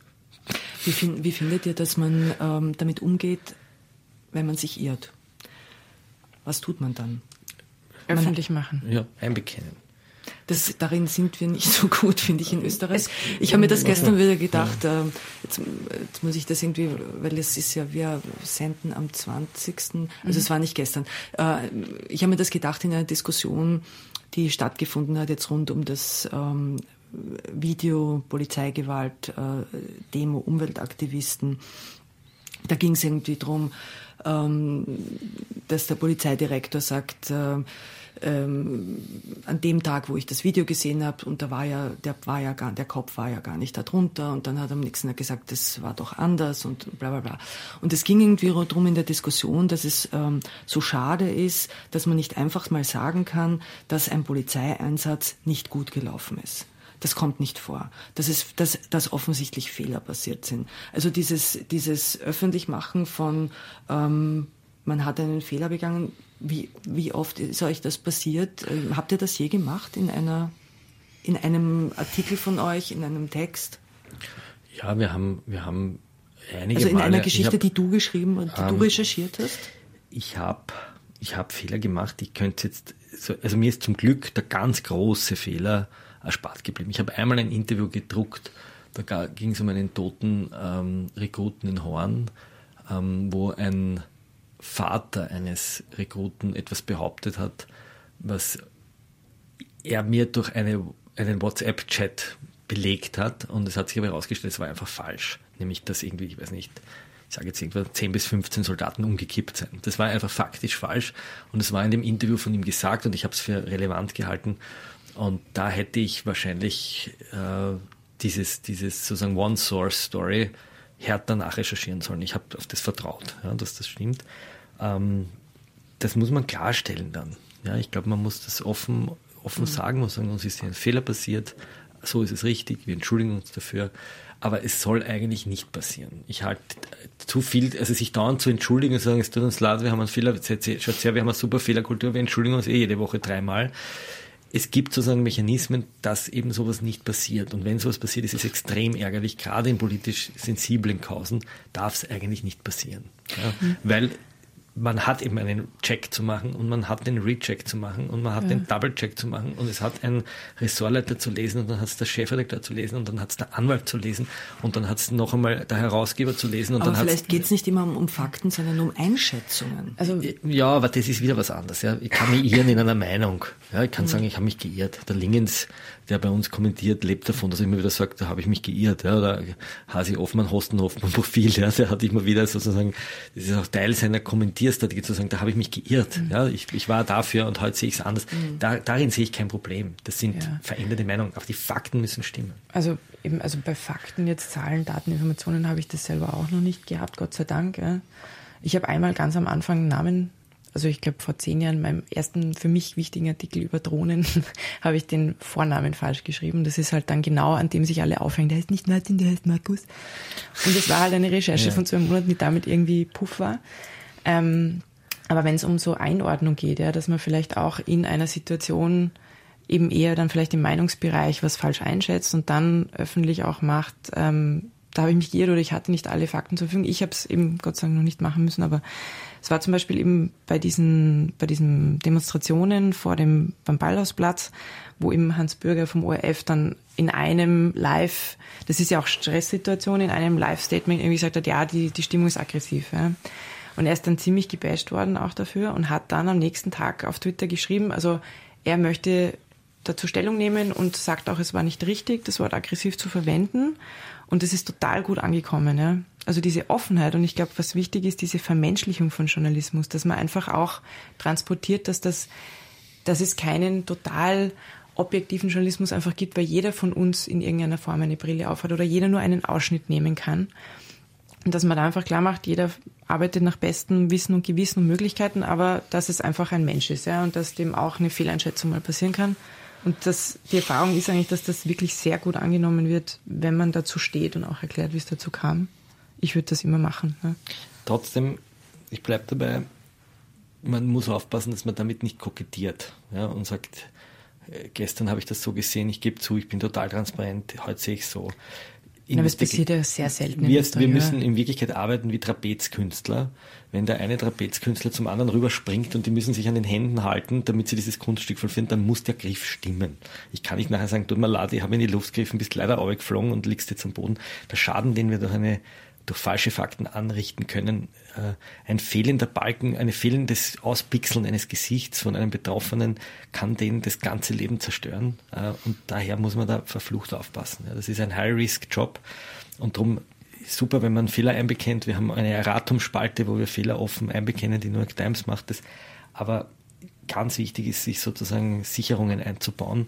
Und das ist eine Führungsfrage, ob ich als Chefredakteur eines Blattes oder eines Mediums von meinen Leuten dauernd Skandale hören will oder ob ich sage, wir drucken das, was du für einen Skandal hältst.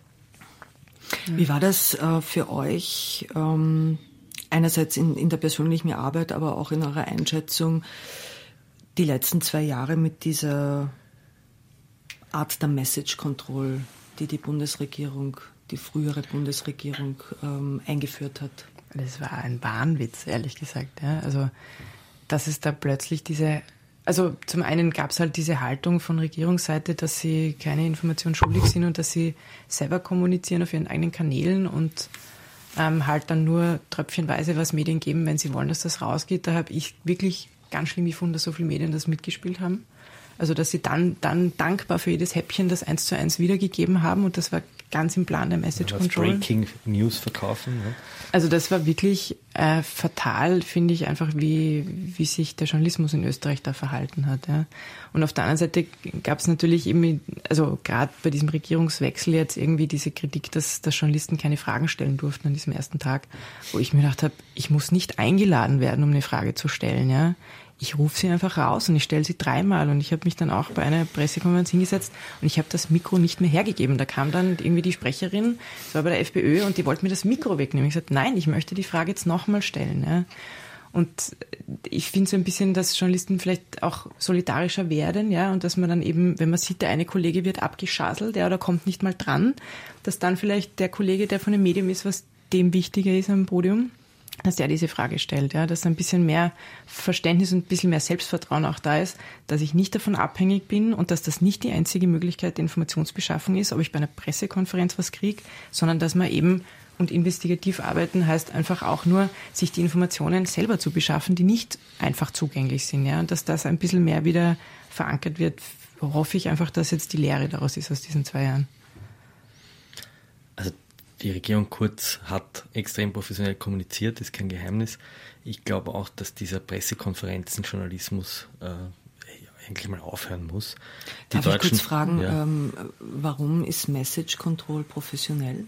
Na, weil, weil aus der Sicht der, also professionell aus der Sicht der Regierung, weil ich, weil die Regierung natürlich am Wochenende ein Thema setzt, dann, wenn die innenpolitischen Redaktionen schwach besetzt sind, weil sie wissen, dann übernehmen die Online-Medien die Agenturmeldungen und die Agenturmeldungen stützen sich sehr stark auf, Presseaussendungen. Es wird einmal verkündet. Ähm, dann steht es am Montag in den Blättern. Am Dienstag fangen die ersten, kommen die ersten Geschichten, die sozusagen recherchieren, stimmt es überhaupt, was die Regierung da sagt? Und weil sie sozusagen Projekte vier, fünf Mal vermarktet hat. Nicht? Also heute setzen wir uns zusammen, um die Reform zu besprechen. Morgen haben wir die Reform verschriftet, große Big News. Jetzt bringen wir die Reform ins Parlament ein. Jetzt wird die Reform, also die, sie haben ja viele Reformen mehrmals vermarktet. Aber das, aber das geht ja eigentlich auch alles nur, wenn man die geeigneten Partner und Partnerinnen hat. Naja, das geht, das ist eine Strukturfrage. Ich würde gar nicht sagen, dass die, die, die Medien da jetzt irgendwie böse sind, sondern die, die Tageszeitungen haben auch nur beschränktes Personal. Und wenn die Regierung halt sagt, wir machen morgen die große Steuerreform, dann kann eine innenpolitische Redaktion nicht sagen, wir berichten darüber überhaupt nicht. Man könnte es schon machen, man könnte ganz klein sagen, ist nur ein Schmäh von eurer Regierung, schaut aber nicht gut aus, ja, weil so viele Themen gibt es ja dann auch nicht. Und es ist ja ein Ereignis, wenn das die Regierung Aber es waren ja dann leider nicht diese großen strukturellen äh, Gesetzesänderungen, die ausführlich berichtet wurden, sondern da ging es dann tageweise nur ums ja, Kopftuchverbot in der Volksschule. Also und so. Es ist so eine Facebook-Posting-Politik gemacht worden, ne, die immer wieder ein emotionales Thema, wo ganz viele Leute draufgehen das hat der Kurz, der Kurz ist ein perfekter Kommunikator, das muss man sich mal eingestehen, ja, und der Strache Detto, ja, die haben beide äh, 800.000 bis 900.000 Fans auf Facebook, brauchen uns eigentlich auch nicht mehr. 900.000, ja, Randy Wagner hat 90.000, 10% davon, 900.000, das war im Jahr 1991, wo die Krone an ihrem Höhepunkt war, die Anzahl der Kronenzeitungsabonnenten. Ja, das muss man sich mal vorstellen. 900.000 Menschen haben Heinz-Christian Stache abonniert. Das heißt nicht, dass alle 900.000 dauernd seine Postings sehen, aber er hat algorithmisch damit so eine Macht, dass er uns in Wirklichkeit nicht braucht. Wenn wir allerdings seine Geschichten übernehmen, und so ist Krone.at groß geworden, dann führt das dazu, dass Strache diese Geschichte wieder repostet und damit diese Plattformen einen unglaublichen Traffic bekommen und es bringt bares Geld, weil jeder Klick ist sozusagen Kohle. Und das machen die wahnsinnig professionell und die Linken, die offensichtlich nicht auf die Emotion setzen, sondern aufs bessere Argument, formulieren wir es mal freundlich so, ähm, sind in diesem, in diesem Meinungsmarkt nicht präsent. Nicht präsent. Ja. Ja. Und deswegen machen sie es hochprofessionell. Sie besetzen den digitalen Raum in einer Art und Weise, die nicht einmal in Deutschland zu sehen ist. Da schafft es vielleicht Pegida und AfD haben das sozusagen durchdrungen, aber da gibt es ganz gute Qualitätsmedien, die dagegenhalten wenn in Österreich die Boulevardblätter mitspielen bei diesem äh, Emotions-Ping-Pong, was sie tun, ähm, dann rennt es einfach in die falsche Richtung. Ja. Also man könnte einfach sagen, man berichtet neutral wie möglich äh, über die Ereignisse, die eben Gesetzesänderung, Steuerreform, whatever. Und recherchiert aber dazu, was heißt das denn eigentlich? Ja, was steckt da dahinter? Das wäre eigentlich das ideale Szenario. Also man braucht irgendwie, man braucht das nicht, ja, dass man sagt, also man hüpft nur nach, was die Regierung einem sagt. Und wegen Pressekonferenzjournalismus, weil ich halt auch überzeugt davon war, also man muss das eigentlich aufhören, dass man da immer hinrennt und dann die, die drei Sager wiedergibt, die sie verbreiten wollen. Dann hat aber Anneliese Rohr auf dem Podium im Februar was Spannendes gesagt, ähm, dass einfach die falschen Leute zu den Pressekonferenzen geschickt werden. Weil, also ich kenne es halt auch aus den Redaktionen, da werden dann halt oft die, die Praktikanten und vielleicht halt irgendwie die, die eher unbekannten jungen neuen Kollegen hingeschickt von den, von den leitenden Redakteuren, weil man sich denkt, ja, muss halt zur Pressekonferenz gehen und sie hat gesagt, eigentlich müssen dort eben die, die Ressortleiter der Innenpolitik hingehen, weil die ein ganz anderes Pouvoir haben, wenn sie eine mhm. Frage stellen. Da wird nicht einfach dann die Frage übergangen. Ja. Und dass ich gesagt, es würde sich sehr viel ändern, mhm. wenn andere Leute die Fragen stellen. Ja. Und das hat mich sehr zum Nachdenken Trotzdem bleibt letztlich der Sager des Ministers über. Ne? Die Deutschen haben die Bundespressekonferenz, da laden die Journalisten die Politiker ein geht, stellt sich nicht die Regierung hin und sagt, wir laden die Journalisten ein, sondern die Journalisten laden einen Minister ein und der wird, äh, der wird äh, dann gegrillt oder die ja, oder, oder befragt. Ne? Also das ist schon eine, wir haben in Österreich eine Informationsverwaltung nach Gutsherrenart nach wie mhm. vor. Ja, das, wir haben allein, dass wir ein Auskunftspflichtgesetz haben, aber nicht ein Einsichtsberechtigungsgesetz. Das ist was völlig anderes, ja, ob ich sozusagen eine Auskunft kriege oder ob ich eine Einsicht nehmen darf. Wenn ich eine Auskunft kriege, bin ich abhängig vom Beamten, der mir die Auskunft gibt. Ob man mal alles sagt, was in dem Papier drinnen steht, weiß ich nicht.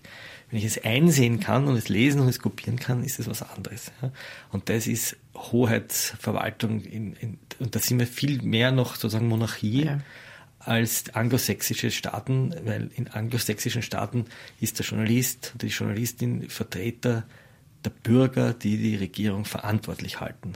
Und in Österreich haben wir nach wie vor, vor allem in den Boulevardmedien, und die Krone hat jetzt gerade ihre große Lektion gelernt, da muss man dann noch einen Satz sagen, sind Journalisten die Berichterstatter des Hofes. Der König hat verkündet, Volk der Trommler. Ja. Ich würde das äh, aber nicht nur auf die Boulevardmedien beschränken, ehrlich gesagt. Ja, aber viel stärker. Also die Qualitätsmedien haben zumindest den Anspruch, zumindest den Anspruch. Und die haben auch ihre Höfe. Aber dieses ja, Trommeln, ja. äh, sich auf die Burgzine zu stellen und sagen, hört, hört, äh, der Kanzler hat Folgendes verkündet, ähm, das ist leider noch immer das Verständnis von Journalismus und nicht König, was sagst du zu den Vorwürfen des Volkes? Ja, und das ist ein ganz ja. großer kultureller Unterschied. Also das Selbstverständnis vom Journalismus in Österreich ist einfach ein bisschen anders. Ja.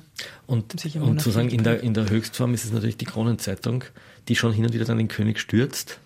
Ähm, und da finde ich, da passiert gerade was ganz Spannendes. Die Kronenzeitung hat ja mit den Strache-Videos sozusagen das Schicksal eines Ehepartners, der nicht nur die Detektivfotos vom, vom, von der Untreue vorgelegt bekommt, sondern diese Detektivfotos dann auch noch äh, auf YouPorn findet, wenn man so will. Ja. Alle können sich's anschauen. Und die Kronenzeitung hat einen shocking Moment. Nämlich sie merkt auf einmal, dass die Verhaberung mit dem politischen Establishment nicht davor nützt, verraten zu werden. Das ist eine ganz neue Erfahrung, die die Familie Dichand macht. Und wenn dann im Hintergrund auch noch Herr Benko sich Anteile kauft, und in den Spesenzetteln der Dichans stirlt und das irgendwie dem Konkurrenzmedium steckt, dann taucht da schon sowas wie existenzielle Angst auf, dass man vielleicht sich als journalistisches Medium doch unabhängig halten sollte von der Macht. Und das Interessante ist, dass die Kronenzeitung jetzt die Solidarität anderer Medien sucht, ganz offensiv in, in, in sozusagen Unterredungen und in, in Interviews.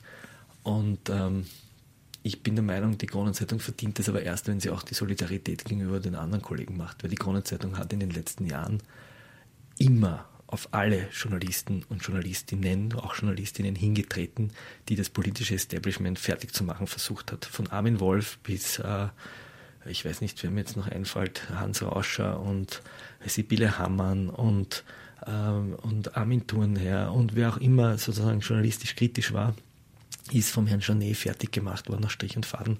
Daher verdienen die ähm, einmal noch keine Solidarität. Es ist ein Regierungsmedium, es ist ein Propagandamedium. Harte Worte. Ja, sind sie. Natürlich, so ein Propagandamedium. Was spielen wir denn da jetzt für eine Platte drauf? Piep, piep. Hula Palu. Ähm, ich habe ich hab, ich hab noch eine letzte Frage. Ähm, jetzt haben wir gerade sehr, sehr ähm, aufregende und bewegte politische Zeiten gehabt. Ähm, jetzt wird es wahrscheinlich gerade ein paar Wochen ein bisschen ruhiger, innenpolitisch gesehen.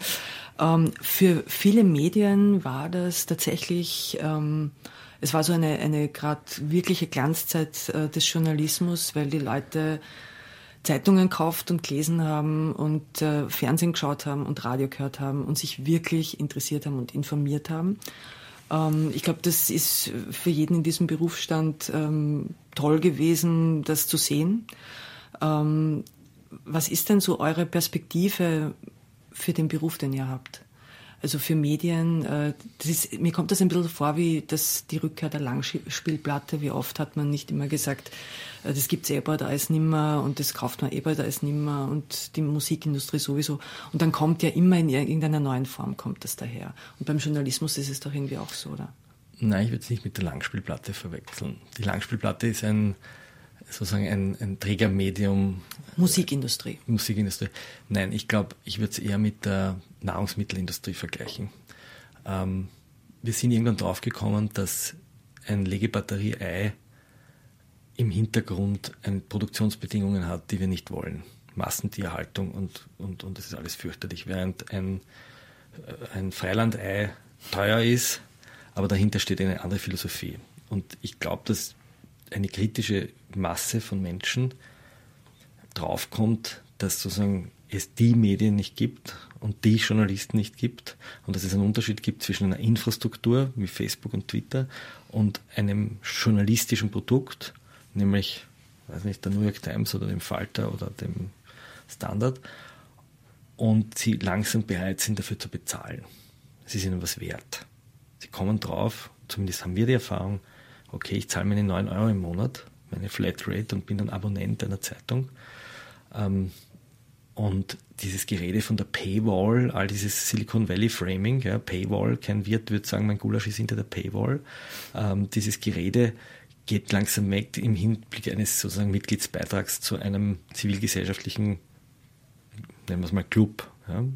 Das, was Ö1 eigentlich sehr früh erkannt hat ja, dieser Ö1-Club, zu sagen, ich bin Teil einer Gemeinschaft, die Qualitätsjournalismus geboten bekommt.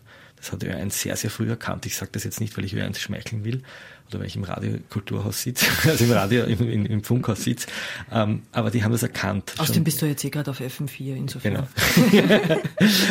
äh, und die Zeit hat das vor zehn Jahren schon, ja, die Freunde der Zeit. Ja, die haben das sozusagen, die haben Zeitungen verstanden als Thinktanks, die auch eine Zeitung drucken, die dir auch das Internet sozusagen ausdrucken, wenn man es jetzt überspitzt formuliert, und, und, und auswählen und für dich editieren und dir eine Serviceleistung bringen, nämlich aus dieser Fülle an Informationen, die auszuwählen, die wichtig ist.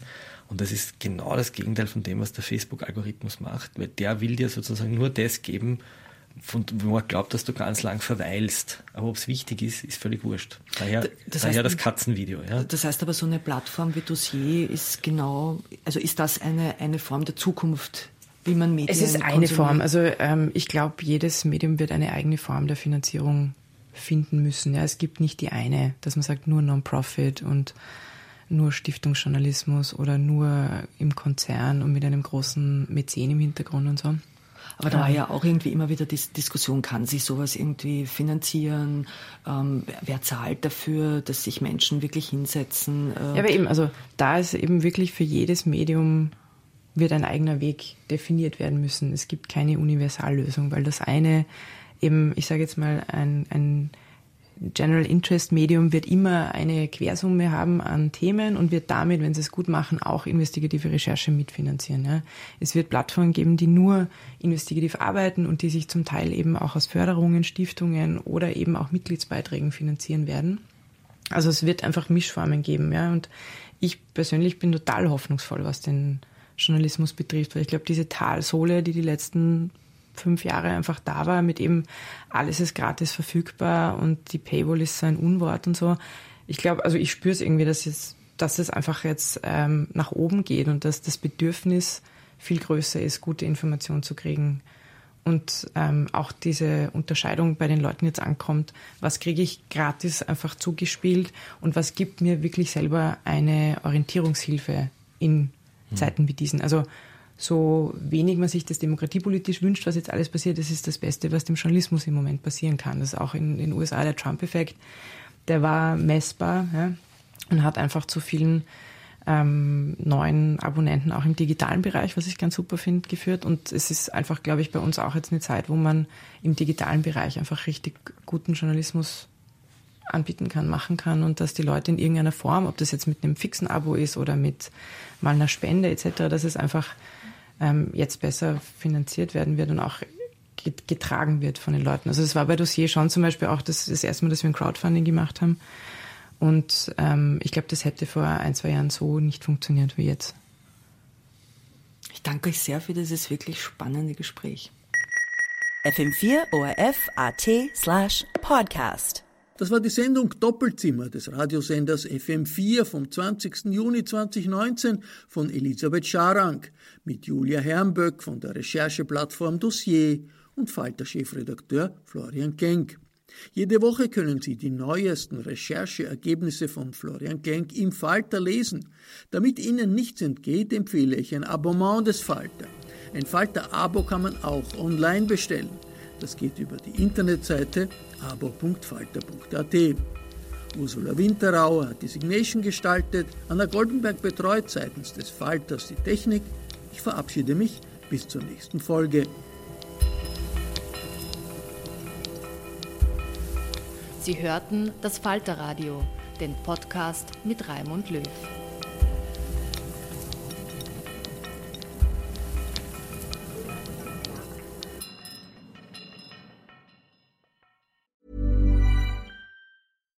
Hi, I'm Daniel, founder of Pretty Litter. Cats and cat owners deserve better than any old-fashioned litter. That's why I teamed up with scientists and veterinarians to create Pretty Litter. Its innovative crystal formula has superior odor control and weighs up to 80% less than clay litter. Pretty Litter even monitors health by changing colors to help detect early signs of potential illness. It's the world's smartest kitty litter. Go to prettylitter.com and use code ACAST for 20% off your first order and a free cat toy. Terms and conditions apply. See site for details. Hey, it's Paige DeSorbo from Giggly Squad. High quality fashion without the price tag? Say hello to Quince. I'm snagging high end essentials like cozy cashmere sweaters, sleek leather jackets, fine jewelry, and so much more. With Quince being 50 to 80% less than similar brands. And they partner with factories that prioritize safe, ethical, and responsible manufacturing. I love that. Luxury quality within reach. Go to quince.com slash style to get free shipping and 365 day returns on your next order. Quince.com slash style.